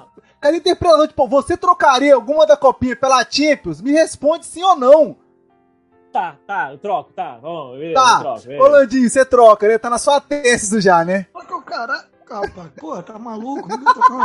cara, isso é até um pecado. onda aí. Isso aí.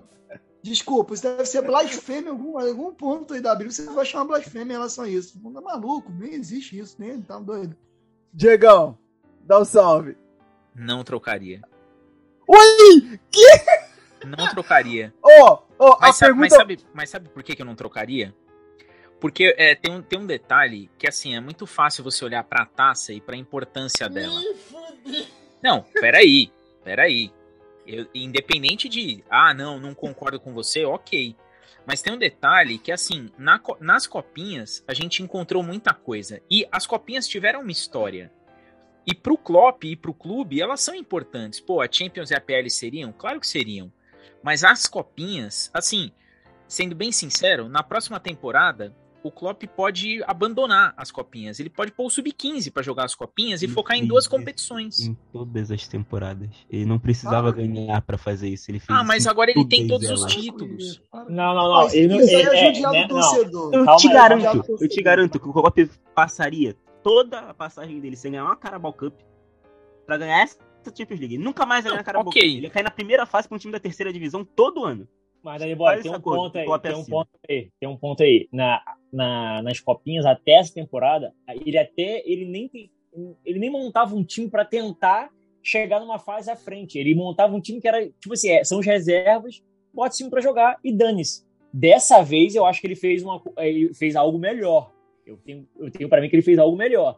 Não, Até pra, mim, ele maior, decisivo, pra mim o cobertor é maior. Pra também, mim o cobertor também, da Copa era maior concordo, e aproveitado com isso. Eu Tem isso tem elenco duas é, coisas. é melhor. O, o elenco é melhor. Melhorou. Melhorou pra ele poder fazer, da- ter esse tipo de rodagem. Mano, ok. vocês estão desmerecendo o Minamito, cara. Isso é inadmissível. The só Last Samurai. O Tsubasa do momento. Esse negócio que ele montou, concordo em partes. Uma coisa, o elenco era melhor, ok. Isso aí o Nick já citou. Mas a Carabao Cup, ele fez a mesma coisa de sempre. Se fosse em todas as outras temporadas. Aliás, se fosse nessa temporada, a cada 10 jogos você enfrentasse o Leicester. Lá, o Leicester com o time titular, o Liverpool com o time reserva. Tinha caído, como ia cair, que tomou 3x0, 3x1, nem lembro mais como é que foi. Foi buscar com o gol do Minamino aos 90, passando os pênaltis. Isso aí poderia ter acontecido em várias temporadas. O Klopp Rogers mandou um abraço. Exato. E aí, sorte, FA Cup, sorte em sorteio. O Liverpool, várias vezes. Eliminação de FA Cup que eu lembro do Klopp. É, Manchester United já caiu pro Wolverhampton, já caiu pro Chelsea. Tudo em eliminação em Copa. O Liverpool dava um azar do cacete. Ele pegava o time reserva, que ele não ia botar o time reserva, não ia botar o time titular pra jogar as Copas, e pegava um time forte. Da cabeça, é verdade. O Daniel tem um fato, Daniel tem um fato. Essa temporada não. Essa Não, dessa vez ele botou o time reserva, pegou um time que dava jogo e jogava o time reserva. Aí, claro, chegando na semifinal, ele ia botar o titular. Não era pra dar, né? Mas o Leicester do Brandon Rogers tá de sacanagem, né? Não era pra Então, dar. Mas, Tanto mas que aí na- que tá. nas únicas semifinais que ele jogou, ele botou o time titular. Na 15 e 16, quando ele chega na final lá, ele bota o time titular, ele joga com o time titular. E na, na própria FA Cup, teve uma vez que ele chegou na semifinal, ele também botou. Eu não lembro contra quem foi que ele foi eliminado. Mas ele Daniel. vai. Daniel, me ajuda aí também, né? 15, 16, ele não tinha nem time titular, aí ele tinha que botar o que ele tinha. Aí você tá de sacanagem também, né, porra? Pô, mas você não tá entendendo, ele literalmente botou um time que não era nem reserva. Ele chegou a botar time que era sub-12, pô. O maluco nasceu e no dia seguinte Não, tava lá, não, saiu da 17, maternidade, 17, jogou 18 futebol. real. 17, 18 ele colocou um time lá que era irreconhecível. Ele colocou um time contra o. Acho que foi contra o Wigan que vocês pegaram. Que se vocês. Fala pra mim o time jogou, pegou o Wigan na 17, Não, 18 mas aí. nessa- Se que não tem ninguém no time agora. Ô, ô, Nick, ô, Nick, mas nessa temporada ele também usa o Dixon Bonner, o. O. Mo, o como é que é? Morton, Tyler Morton. O moleque lá, lateral O Gordon. direito, o Owen Becker, sei lá, o, o Gordon, não sei das pontas. Ele Beck, usa a molecada o- toda. Beck, Não é irmão do Alisson, não, caceta. É, Owen Becker, é Becker, Beck, sei lá. É Beck. Beck. Ah, é isso aí, essa porra mesmo. Beck. Então, tipo assim, ele bota, ele bota essas paradas, ele bota essa molecada toda pra jogar, pô. O Dixon Bonner até nego, ficou zoando pra cacete, parece o, o Ox, pô, que era irmão, o cacete. Ah, é, enfim. ele aposentou o Ox, tá? O Ox. É, não, O Ox ah, é, ter- a gente, cara, eu já falei, a gente esquece O que o Ox existe. A gente esquece que ele existe. Ele, Aqui, ele é o galera, tipo de só- jogador só que pra- ele tá lá. Mais cara- renegado que o Ox nesse elenco hoje, só o, o Karius, que tá lá até hoje. Vai É, é, Na moral. bombado, tá Aqui, bombado. galera, só pra terminar, só pra terminar. Foi o João que perguntou, tá? O João meteu essa. O João, o, no- o nosso O amigo João jogou João uma meteu essa. polêmica aqui, né? Ele jogou, a polêmica, ele jogou a polêmica. A minha língua apeteceu, João. Muito obrigado. Porque eu nunca ri tanto de uma resposta na minha vida. Que porque beleza. resposta do Diego tá de sacanagem. Não, ago- agora eu vou, vou jogar a questão que o pessoal tá perguntando. E eu vou jogar pro, pro Daniel e pro, pro Nick. Porque é uma questão pertinente, né? Esse lance do, do centroavante. É, eu não sei até que ponto que fez falta. E aí eu, vou, eu já vou fazer as duas perguntas. Pra você, Dani, é, o seguinte: fez falta um centroavante pra essa final? Porque aí é muito fácil também falar, pô, um centroavante. Nas outras fases a gente não, não tinha tanta importância. Pra essa, talvez tenha. E aí vou jogar pra você, o Nick. É, qual o peso de um centroavante num time que joga nesse esquema? Antes de responder, manda aí, Rodrigo. Não, se fosse um jogador tipo El Toro Erison, até faz sentido, mas já que não tem, então. Ai, ai. Coisas da live. Tá gravado, né? Tá aí, tá gravado. Vai lá, Pierce. É, então, pra essa final, cara, de novo. não- não assim, o time criou. E teve lances, inclusive, que jogadas que poderiam ser um centroavante fazendo. Aquela mim, bola não é que o. centroavante que faltou, Pires. Já vou comentar, eu vou, eu vou deixar você desembolar. Pra mim, faltou presença de área. Independente de quem. Se fosse o Firmino de falso 9, se fosse o Jota incomodando, se fosse o centroavante de verdade. Pra Então- mim, faltou presença de área. Mas, por exemplo, dois lances chaves do primeiro tempo te- foram dentro da pequena área. Sim, mas foram lances de bola trabalhada. Não foi um cara que brigou Não, pela bola lá dentro. Não foi. Foi. O, o Salah ganhando no corpo, caindo, chutando. Aquilo ali é Não, uma mas jogada... aquele passe do, mas a jogada do Arnold foi primorosa, pô. É igual, é igual, é igual a jogada do Ah, Mané. mas aí Mané também se eu corta- boto um o Mané centroavante e dois. o Diogo Gomes pra cruzar toda a bola pra ele, não vai adiantar. O passe tem que Não, bom. mas eu falo pra seguinte questão. Eu, eu vou te dar um exemplo, tá? Sabe aquele formato de jogo? Vou, vou dar um exemplo de um jogo que todo mundo vai lembrar aqui. A virada do Vila Real, do United com o Vila Real lá, lá no Old Trafford. Como que o United ganhou aquele jogo? Ele começou, ele que literalmente colocou o Maguire, o Cavani, o CR7, e chuveram a bola na área e mandou os caras, briga lá. O Liverpool não, o Liverpool não tem jogador fazer isso. Então, ma- mas aí que tá, e esse é o ponto que eu sempre bato. Se o Klopp quiser um centroavante, talvez a hora seja agora. Porque aí o, o Mané vai sair, o Mané estava jogando centralizado e o Jota não vem bem. Se ele quiser, acho que o momento é esse. Não sei se quer, se não quer, aí é ver o que, que o mercado vai fazer, se vão dar para ele, ele não vai querer, o que, que vão fazer da vida, porque a gente sabe que a Ah, é vontade dele, a gente, de a gente não é esposa, a gente não sabe. que é complicada de contratação. Mas assim, o Klopp já teve jogadores com esse perfil e ele não quis ter no elenco.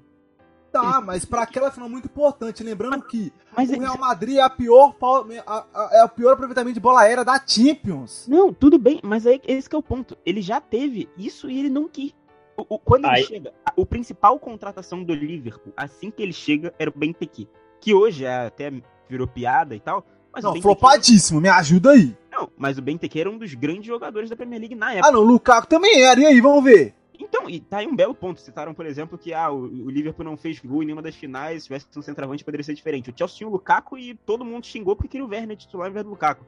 Então, assim, o Klopp ele já teve o Benteke, ele já teve o Origi escolheu emprestar o Origi, depois o Origi volta, não consegue ser vendido, vai ficando e faz a história que faz. Então, assim, acho que poderia fazer diferença? Poderia, porque qualquer coisa que se mude no jogo pode fazer diferença.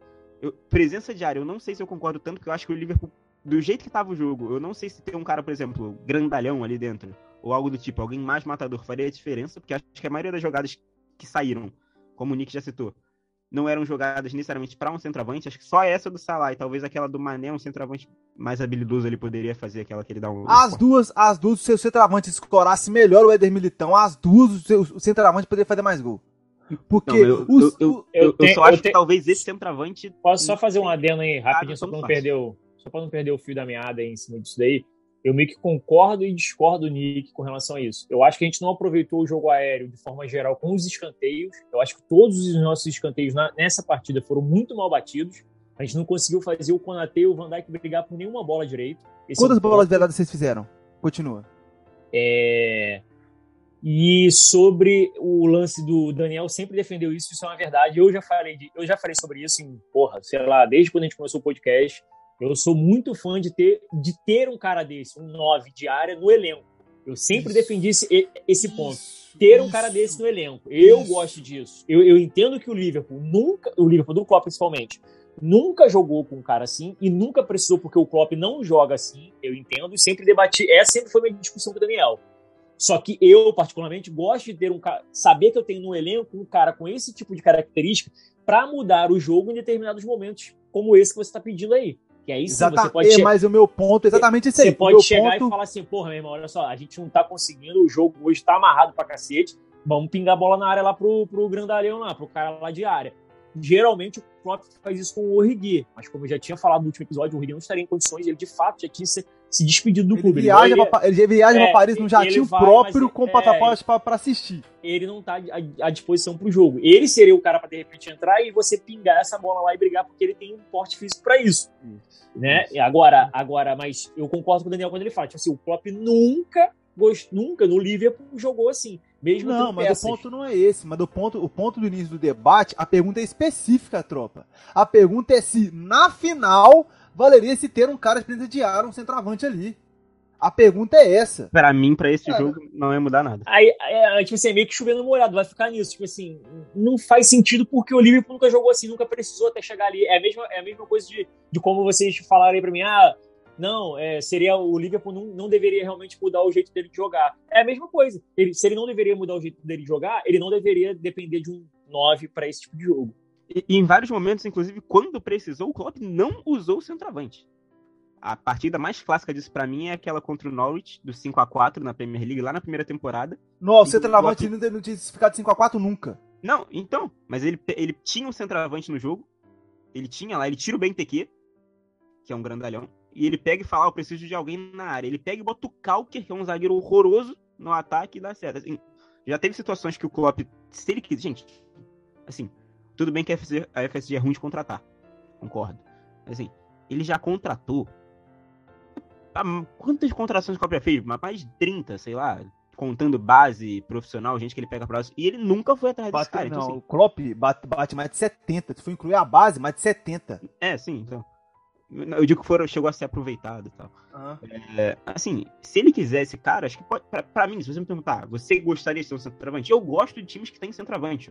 Eu gosto do, do, do Benzema, eu, eu gosto do Gustavo do Soares, eu gosto de centroavante. Eu gosto de um time que tem centroavante. Mas não é o estilo que o Klopp usa. Eu, por exemplo, adoro o time que joga com três zagueiros. O Klopp nunca vai usar três zagueiros, já aceitei isso. Então, assim, acho que se tem um momento em que o Klopp pode olhar e falar, olha, talvez seja a hora de pegar um centroavante, se ele quiser de fato, que vale lembrar, o Klopp usava centroavante na carreira no Dortmund tranquilamente. Não é um ponto, ah, o Klopp não gosta de jogar com centroavante. Ele jogou em vários momentos. Mas aí, carreira aí- dele, aí eu maior discordo, Eu discordo, não é centroavante que ele usa. É aí que entra o ponto. Na minha opinião, não é um centroavante, não é um Zeco, não é um cara desse, não é um grandalhão postado igual um cone debaixo do gol que ele precisa e que ele quer e que pode ser utilizado. Ele precisa de um finalizador polivalente. Por quê? Qual que é o ponto?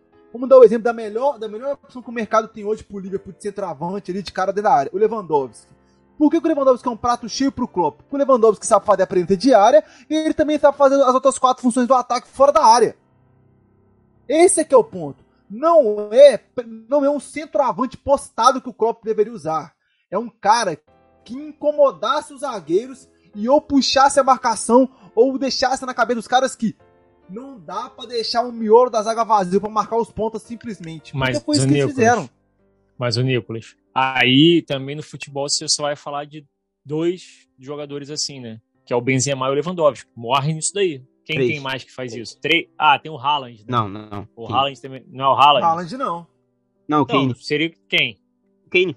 Ah, é, o Harry Kane, é Então verdade. aumenta Isso aí, pra tá 4, certo. então aumenta pra Sinceramente 4, falando. aumenta pra 4. Sincera- Tá certo. Sinceramente falando, eu não acredito que o, o Kane não vai rolar, tá? Spoiler pra. Já vi gente que acredita nisso. O Kane, o City, ele recusaram 150 milhões de libras do City.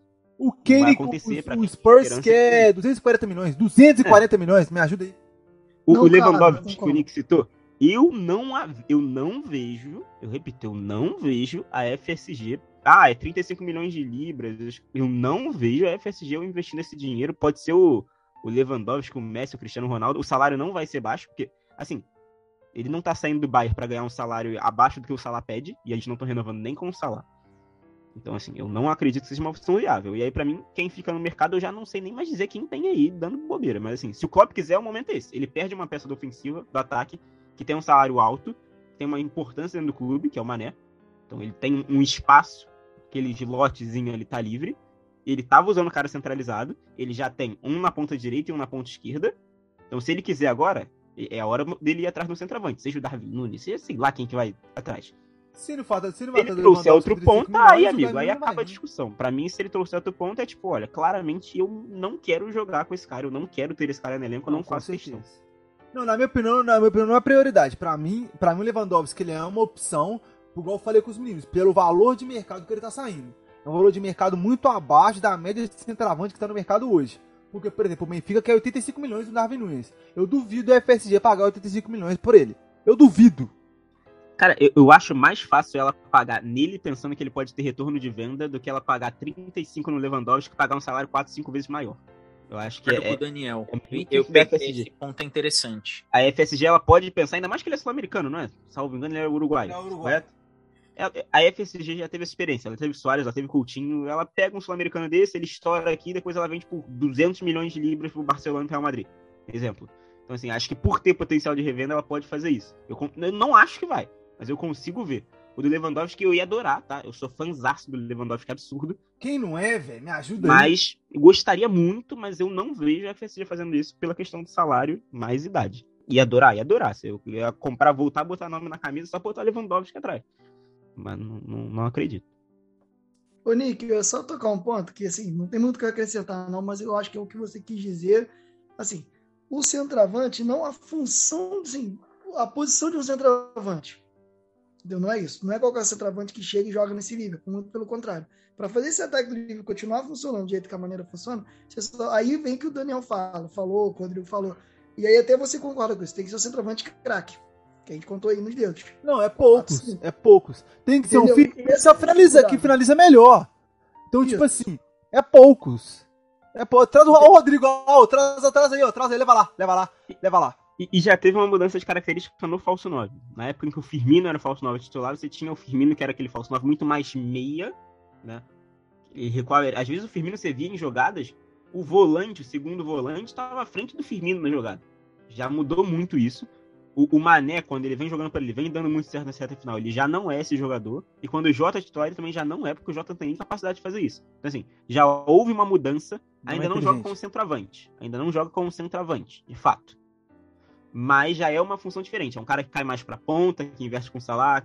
Isso o Firmino fazia, mas assim, os jogadores, tanto o Jota quanto o Mané, não tem a característica daquele falso 9 que ficou no imaginário do, do da, da gente com o Firmino, o cara que é um 10 e tal. Não é o caso. Eles já vinham usando nessa temporada um falso 9 de característica diferente. Aquele cara que às vezes é, sei lá, às vezes é 7, às vezes é 11, às vezes faz um segundo atacante. Pode falar, né? pode, pode falar alguém que tem valor de mercado aceitável, tem proposta de condição, a FG trabalha bem com o clube pra negociar e tá, ali- e tá com condição de mercado ok?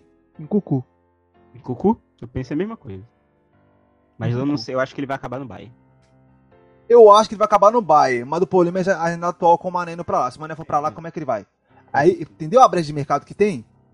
Então, assim, a gente tem literalmente três, três, três atacantes que podem fazer o perfil- perfeito. Davi Nunes, Lewandowski e o Incucu. Os três, os três são prenda diária polivalência no ataque. Fato, consumado. Davi Nunes, valor de, valor de mercado extremamente absurdo. Lewandowski não tem potencial de venda. O Ikuku junta os dois, mas é mais incógnita do que os dois, os dois anteriores. Mano, Eu acho, eu acho o Darwin Nunes mais incógnito que o Incucu. Só esse. sério? Sério, eu acho que o campeonato português. Que ele fez? Sim, porque eu acho que a temporada da Champions do Benfica foi atípica já. E, por exemplo, o gol, o gol que ele faz no Liverpool já era um time do Liverpool reserva que tava jogando. Enfim, não, Pô, não acho ele ruim, assim, não, tá? mas Eu ia adorar. Aquele, jogo do Liverpool, eu vou falar pra você, ele Mas deu eu a acho que vida o que naquele o jogo Cucu ali, fez na? Bundesliga me impacta mais do que o que ele fez na temporada inteira da Darwin Nunes. Eu gostaria dos dois. E só pra destacar, essa vai ser minha última frase aqui, eu vou falar até baixinho, porque eu, eu, eu tenho vergonha do que eu vou falar. Mas é um cara que o Klopp já quis, que tá em baixa, que a gente não sabe o futuro do time direito, mas eu, se o Werner estiver no mercado, eu ia atrás. Não, peraí, peraí, peraí, peraí, peraí. Peraí, eu até parei no tempo. Não, calma, deixa eu Timo. Werner. Calma aí. Você não tem um, um cara de prenda de área que finaliza. Você quer pegar um cara com prenda de área que também não finaliza? Você tem outro Firmino, cara! Não, então, mas aí pra mim é a grande questão, porque ele era um alvo do Liverpool, então pra mim o Klopp já tinha um plano para tê-lo. Quando ele traz o Jota, ele muda esse plano. Se ele tiver no mercado e o valor não deve ser tão alto, porque o Chelsea sabe que se botar um valor próximo do que pagou, ele não vai vender. Se fosse uma, uma alternativa, assim, eu tentaria as outras, até porque ele tá não tá em tão em alta, mas eu gostei da temporada dele no Chelsea nessa temporada. Achei uma evolução legal. Eu gosto dele no Chelsea desde que ele, desde, desde, desde que ele criou a função no Chelsea que todos os clubes depois copiaram, que é fazer sombra no zagueiro. Ninguém faz sombra no zagueiro melhor do que ele. No mundo, ninguém faz melhor do que ele. Ele é absurdo nisso. Mas não acho que vai acontecer também, tá? Nem acho que ele vai sair do Chelsea, mas só Ah, citando. Daniel, pelo amor de Deus, você coloca esse bagulho real aqui em Cucu. Ô, gente, em Cucu e Lewandowski são os favoritos, tá? O resto é surto coletivo na nossa cabeça. Eu vou. Agora chega aquela hora que a gente não gosta, né? Eu tô. Eu tô muito contente com esse, esse episódio de hoje, essa toda essa interação da galera. É, é algo, pô, pra gente, projeto independente, isso daí faz muita diferença. A galera resenhando, esse bate-papo, essa, essa troca de ideias com todo mundo aí que escuta a gente, que acompanha nas redes sociais, é algo que é emblemático. Acho que a gente tem que fazer mais live aí. Eu, eu gostei dessa temática, gostei mesmo. É, chega aquela hora que a gente não gosta, né? Aquela hora que a gente, infelizmente, tem que, tem que se despedir, mas, ainda que esse seja o último episódio de jogo da temporada, a semana que vem começa a nossa pré-temporada. Nosso pré-season com muita coisa que a gente vai trazer, muita coisa mesmo. A gente vai fazer aí um, um retrospecto da, dessa temporada, os melhores jogos, os piores jogos, aonde a coisa deu certo, aonde que deu errado, o que, que poderia ter sido feito diferente. Sim, a gente vai brincar de engenheiro de obra pronta. Pô, aqui podia ter feito dessa maneira, que eu acho que vale muito a pena analisar essa temporada do Liverpool e enxergar e até passar para dividir com todos vocês é, o tamanho da temporada de um time que em 60 e tantos jogos, 63, só teve quatro derrotas. Eu acho que vale muito a pena a gente colocar isso daqui. Vai ter muita informação de mercado. O, Dani, ele, ele na Europa, né? Tava lá com os contatos dele, ele voltou aí, tava de jet lag. Pô, agora ele tá tranquilo. Muita informação de mercado aí que ele vai trazer pra gente. Então nós vamos ter muita coisa para trazer. Vamos ter também estreia aí de ouvinte que vai analisar o que foi essa temporada do Liverpool junto com a gente. O eu não queria, né? Mas ele falou assim: eu preciso disso. O Nick vai tirar aí uns dias de férias. Eu, eu liberei. Ele só tá saindo porque eu liberei. Mas ninguém vai ficar sem notícia de nada aqui, não. O podcast ele vai continuar toda segunda-feira. Nós vamos estar tá aqui trazendo tudo que tem de Liverpool para vocês. Eu quero, antes de passar aí para essa galera agradecer muito o que foi essa temporada. Nossa segunda temporada completa com vocês e com todos os jogos, todas as finais. É uma experiência para nós fora de série. Teve zona mista, vai ter muito zona mista também nesse intervalo. Tem zona mista excelente chegando aí. Muito conteúdo da Somos Livre para você em todas as redes sociais. A gente não deixa vocês sozinhos. Eu agradeço muito cada play que vocês deram chegando nos 20k, hein? Chegamos nos 15 tem uma semana e nós estamos batendo 20, hein? Essa galera não brinca não. Eu vou começar essa despedida com ele, que sem ele essa live não aconteceria. Aliás, muita coisa essa temporada a gente deve a ele, a presença dele aqui no, no podcast, a presença dos comentários. A gente ficou puto porque ele falou do Arnold? Sim, mas ele estava correto, e por isso que ele está aqui. Nick, muitíssimo obrigado, muitíssimo obrigado por todo por todo esse apoio, por todo esse engajamento, por tudo que você faz aí junto com a gente e por ser o cara que organiza toda essa bagunça que a gente faz aqui, que a gente chama de live. Avisa a galera que por hoje é só, mas semana que vem nós estamos de volta. O que eu torci para você jogar para outro cara só de sacanagem é brincadeira. Só pra ele ficar achando que é ele, não, véi. Aí sim. Aí dá pra ver o tanto que o Pierce me ama, né? Afinal, eu sou Red Devil, então ele tem o direito. É, galera, antes de mais nada, para quem tá na live e ouve a gente, para quem compareceu mesmo, por diversão, por brincadeira, amigos pessoais, amigos não pessoais, colegas de live, ouvintes, é, assim, eu queria muito agradecer a aceitação de vocês. Porque vocês, de longe, respeitaram muito a mim, respeitaram muito a quem eu sou, a, ao meu jeito polêmico, ao meu jeito indagador, ao meu jeito de chutar a porta e falar, eu não quero saber, vocês são igual. Tem uma fala emblemática do jogo contra o Leicester, que todo mundo figura um jogo bom. Eu literalmente meto assim, como é que é? Vocês não assistiram o mesmo jogo que eu, sabe? Então, assim, é uma fala emblemática e eu gostaria muito de agradecer o Daniel, o Rodrigo, o Orlando, o Diegão, por ter me nessa parada, porque é um projeto que eu nunca esperaria estar fazendo parte. Eu nunca esperaria que ele fosse crescer tanto depois de estar fazendo parte. Então, assim, muito obrigado. Saiba que eu abro mão de muita coisa para estar aqui porque eu me sinto recompensado por estar fazendo isso aqui. Eu me sinto abraçado pelo futebol, eu me sinto parte do futebol, que é um dos esportes que eu amo, eu analiso. É... Então, assim, é foda achar palavras para descrever o quanto que eu tô feliz com essa temporada. Afinal, são fucking 63 jogos que eu tive de assistir do time que eu mais odeio atrás do Corinthians. Então, assim, é, assistir o time que você mais odeia, ainda ter condição de ser imparcial, vou falar com vocês que é de fuder.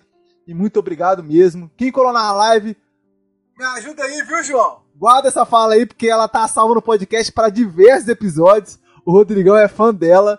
Então, assim, muito obrigado por todos, pela presença. É por vocês que a gente faz isso aí. É o recorde de views, a gente tá começando agora, então é, é, é, é engatinhando que a gente começa a andar, é andando que a gente trota, é trotando que a gente corre.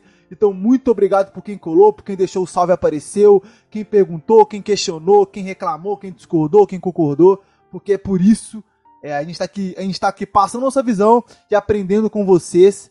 É, para finalizar, 20 diazinhos de férias, no máximo quatro episódios que eu vou ficar distante. Eu acho bom também porque a pré e a pós-temporada pode ser clubista de vocês. Vocês podem parabenizar e falar assim: "Nó, o Red é o maior clube da Inglaterra mesmo", porque eu não vou estar aqui para falar assim, vocês estão malucos da cabeça e você tem que ter o espaço de vocês, então muito sucesso.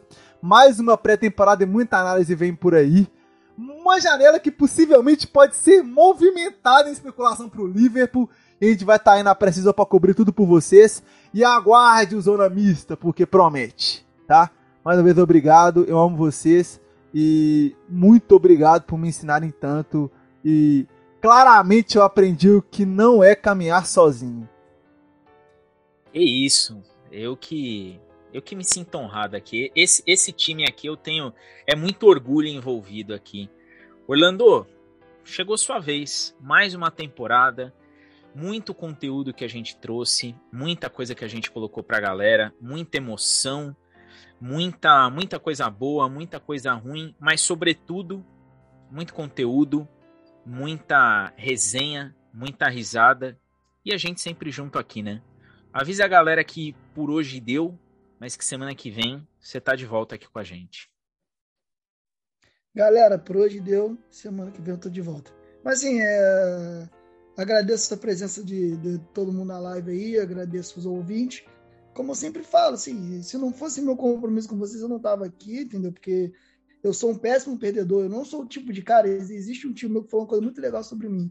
Você não é, não, é alguém que não gosta de perder, né? Assim, você é um mau perdedor. E de fato eu sou mesmo, mau perdedor, puto, balde. Mas enfim, agradecer a todo mundo, agradecer ao, a presença de, de todos daqui. O nosso Diego é nosso capitão, entendeu? Diego já conhecido como o nosso Steven Dierra, nosso Jordan Henderson, nosso capitão aqui no time. Gerhard. Ah, não, aí é boiolagem. Agradeço a presença do, do Nick, a presença do Rodrigo, do Daniel. É isso aí, rapaziada. Boa noite para todo mundo, até a próxima.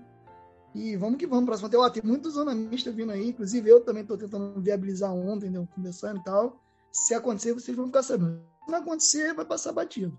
É isso, boa noite para todo mundo, até a próxima. Nada mais que obrigação, viu, Galã? Falou tudo, Nick. Pierce, você que. Eu não vou dizer que você esteve ausente, porque você sempre esteve junto com a gente. Mas mais uma temporada, muita informação, muito conteúdo, muita coisa. A galera. Você tem uma fanbase que é pesadíssima. E por hoje deu, né? Live show de bola, rendeu bastante. E a semana que vem a gente tá de volta com você aqui, viu?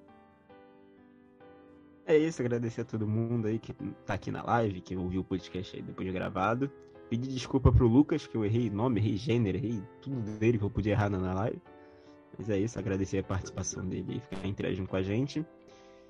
E é isso, acabou a temporada. A temporada, eu, sendo bem sincero, eu achei até que a gente tava dando azar, porque a gente começa ali naquele finalzinho, na reta, quando volta o futebol depois da pandemia, que aí o título tava encaminhado, aí não, não tinha o que zicar ali, mas na temporada seguinte a gente começa, todo mundo numa empolgação desgraçada, a temporada horrorosa, mas nessa aqui deu pra dar uma salvada, ganhou dois títulos. Então, temporada que vem a gente tá aí de novo. Dou graças a Deus de não estar no Twitter na época da janela de transferência, porque isso me encheu o saco de uma maneira absurda. É, agora essa bucha aí é pro Marcos. E é isso. Muito obrigado aí. Todo mundo que, que vai nos ouvir, que vai nos acompanhar também na próxima temporada. Valeu. E eu fecho o episódio de hoje com ele. Rodrigo, começamos mais uma temporada, terminamos mais uma temporada, muita resenha, 98 episódios só de Liverpool, sem contar a zona mista, muita coisa que a gente colocou aqui, muitas horas da galera nos ouvindo. Mas pelo jeito a galera gostou. A galera gostou. Quase 20k de plays. A galera cobra a gente quando a gente demora para gravar. Pô, cadê esse jogo? Quando a gente fura jogo, a galera lembra. Faltou essa partida. Mas a gente tá aqui toda semana de maneira religiosa. Estamos aqui trazendo muito conteúdo. E a gente encerra hoje essa temporada, né? Com vice? Sim. Mas todos juntos aqui e trazendo muita resenha pra galera. Avisa que semana que vem tem mais. E que tem zona mista, tem pré-temporada, tem pós-temporada, tem muita coisa vindo aí. É isso. Salve, salve, Diagão. Salve, Nick. Salve, Danny Boy, Orlandinho, aos nossos queridos ouvintes. Muito obrigado a todos que participaram conosco aí na live. É muito importante, como disse o Nicolas pra gente, a gente está engateando nesse lance da live na Twitch, então é bacana demais aí ver as pessoas próximas, que a gente tem um conhecimento. Nossos queridos ouvintes do podcast também, oriundos do podcast, vindo para dar uma, uma prestigiada também é bacana pra, pra cacete pra gente. Estamos chegando a dois anos aí de projeto, né? É, aqui do início tá eu, o Diegão e o Danny Boy, é, oriundo do time original, e ao longo desse percurso aí nós tivemos a adição de alguns outros membros, deixar um salve para todos eles que fizeram parte, né? E agora a gente conta com o Nick e o Orlandinho, que são de suma importância para esse projeto aí, que cresceu demais, como bem disse o Nicolas, ao longo dessa, dessa reta final aí de temporada, principalmente depois da aquisição dele. Eu faço das palavras do Diego as minhas. Ele somou demais mesmo sendo um cara que torce para outro clube, para um clube rival, eu falei para ele, elogiei ele pra cacete com relação ao lance das duas chineladas que o Liverpool deu no Manchester, Manchester, oh, City, Manchester United. É, eu, Tava fosse, lindo, tá? Mas agora que é, você, aí você me agora tirou. Ratei, é, ratei, foi mal. Então, eu falei para ele, falei, cara, se fosse eu, eu com certeza não apareceria, eu não apareceria, não teria cara nem de jeito nenhum para aparecer para gravar.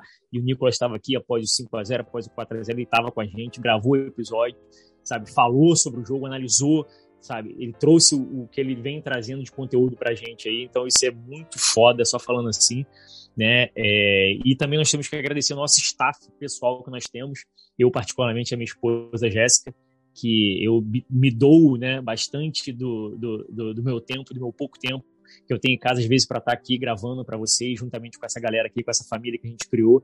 E minha esposa é, é, é meu apoio, né? Ela que que pô, vai me, me, me apoiando e, e, me fomentando nessa, nesse meu pequeno sonho, nesse meu pequeno hobby, mas ela que faz isso aqui tudo para mim, ó, é, tudo oriundo dela, nada fui eu, ela que montou esse, esse mini escritório aqui para mim, então é, é, faz de todo um processo para que se torne tudo mais fácil. Ela já entende o dia que eu vou chegar e vou gravar, ela me cobra de repente de fazer algo melhor. É, até quando eu também erro, quando eu, às vezes eu falo muito alto, ela já manda mensagem, tá me errando, tal, não sei o que, sei o que lá. Então, assim, deixar um salve e um beijaço no coração da minha esposa, que me ajuda Você demais. Alto, Rodrigo?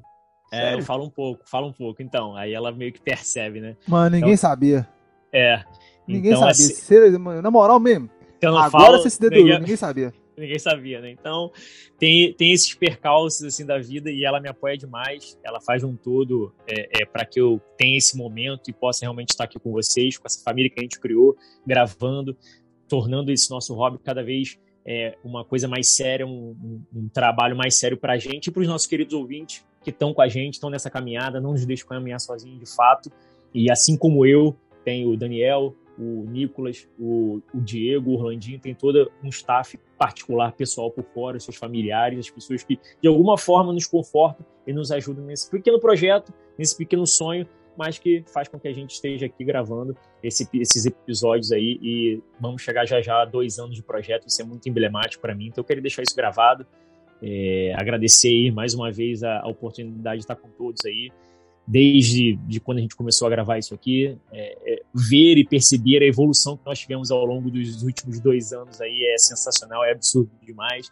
Nós temos as brincadeiras entre nós, nós temos os nossos momentos, mas o pessoal gosta mesmo, ama o futebol, fala sério, busca, se informa. A gente está o tempo todo atrás de informação, a gente está o tempo todo é, diariamente conversando nos nossos grupos, seja no, no privado, no WhatsApp, seja nos nossos grupos é, que nós temos em conjunto, o nosso grupo do podcast que nós temos, e sobre pauta, e sobre o que a gente vai falar, e sobre aquilo, e puxando as informações aqui, conversando para a gente poder trazer o melhor conteúdo para todos vocês, e para que nós também saímos, saiamos satisfeitos daqui de ter passado aquilo que a gente apura de melhor e que a gente entende do melhor do futebol. Ninguém aqui é o dono da razão, mas a gente tenta trazer um conteúdo por, da melhor qualidade possível, dentro do possível, dos, dos moldes que nós nós podemos dar para vocês e a gente curte muito isso. Então, deixar um forte abraço. Espero vocês de novo aí na próxima temporada com a gente. Quem está acompanhando desde o começo e quem está chegando agora aí, espero que aproveite o bonde e venha curtir essa, essa rapaziada sensacional que foi de Liverpool e de futebol. ZM está aí, eu espero que a gente tenha pelo menos aí uns quatro ZMs aí também nesse período aí de, de pré, pré-temporada, para que a gente possa resenhar bastante com essa galera do meio do futebol. E vamos que vamos, vamos para mais uma temporada, para cima. Eu vou até repetir aqui o que o Daniel colocou, né? Aqui no chat.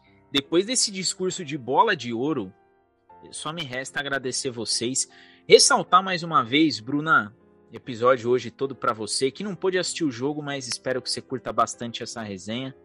É, você que dividiu aí com a gente, né, no grupo que a gente tá. A gente acaba às vezes dividindo coisas boas e também divide coisas não tão boas, as tristezas também acabam fazendo parte, mas o que vale é, é esse essa humanização que a gente coloca aqui no podcast. Eu agradeço muito cada play, a presença de cada um na live, a interação, os feedbacks. Mais uma temporada sensacional. Espero que vocês não nos abandonem na pré-temporada. Não é porque não, não tem Liverpool que não tem podcast. Seguiremos aqui. E digo que tem Liverpool, tem podcast. Não tem Liverpool, também tem. Tem ZM, tem muita coisa boa vindo por aí.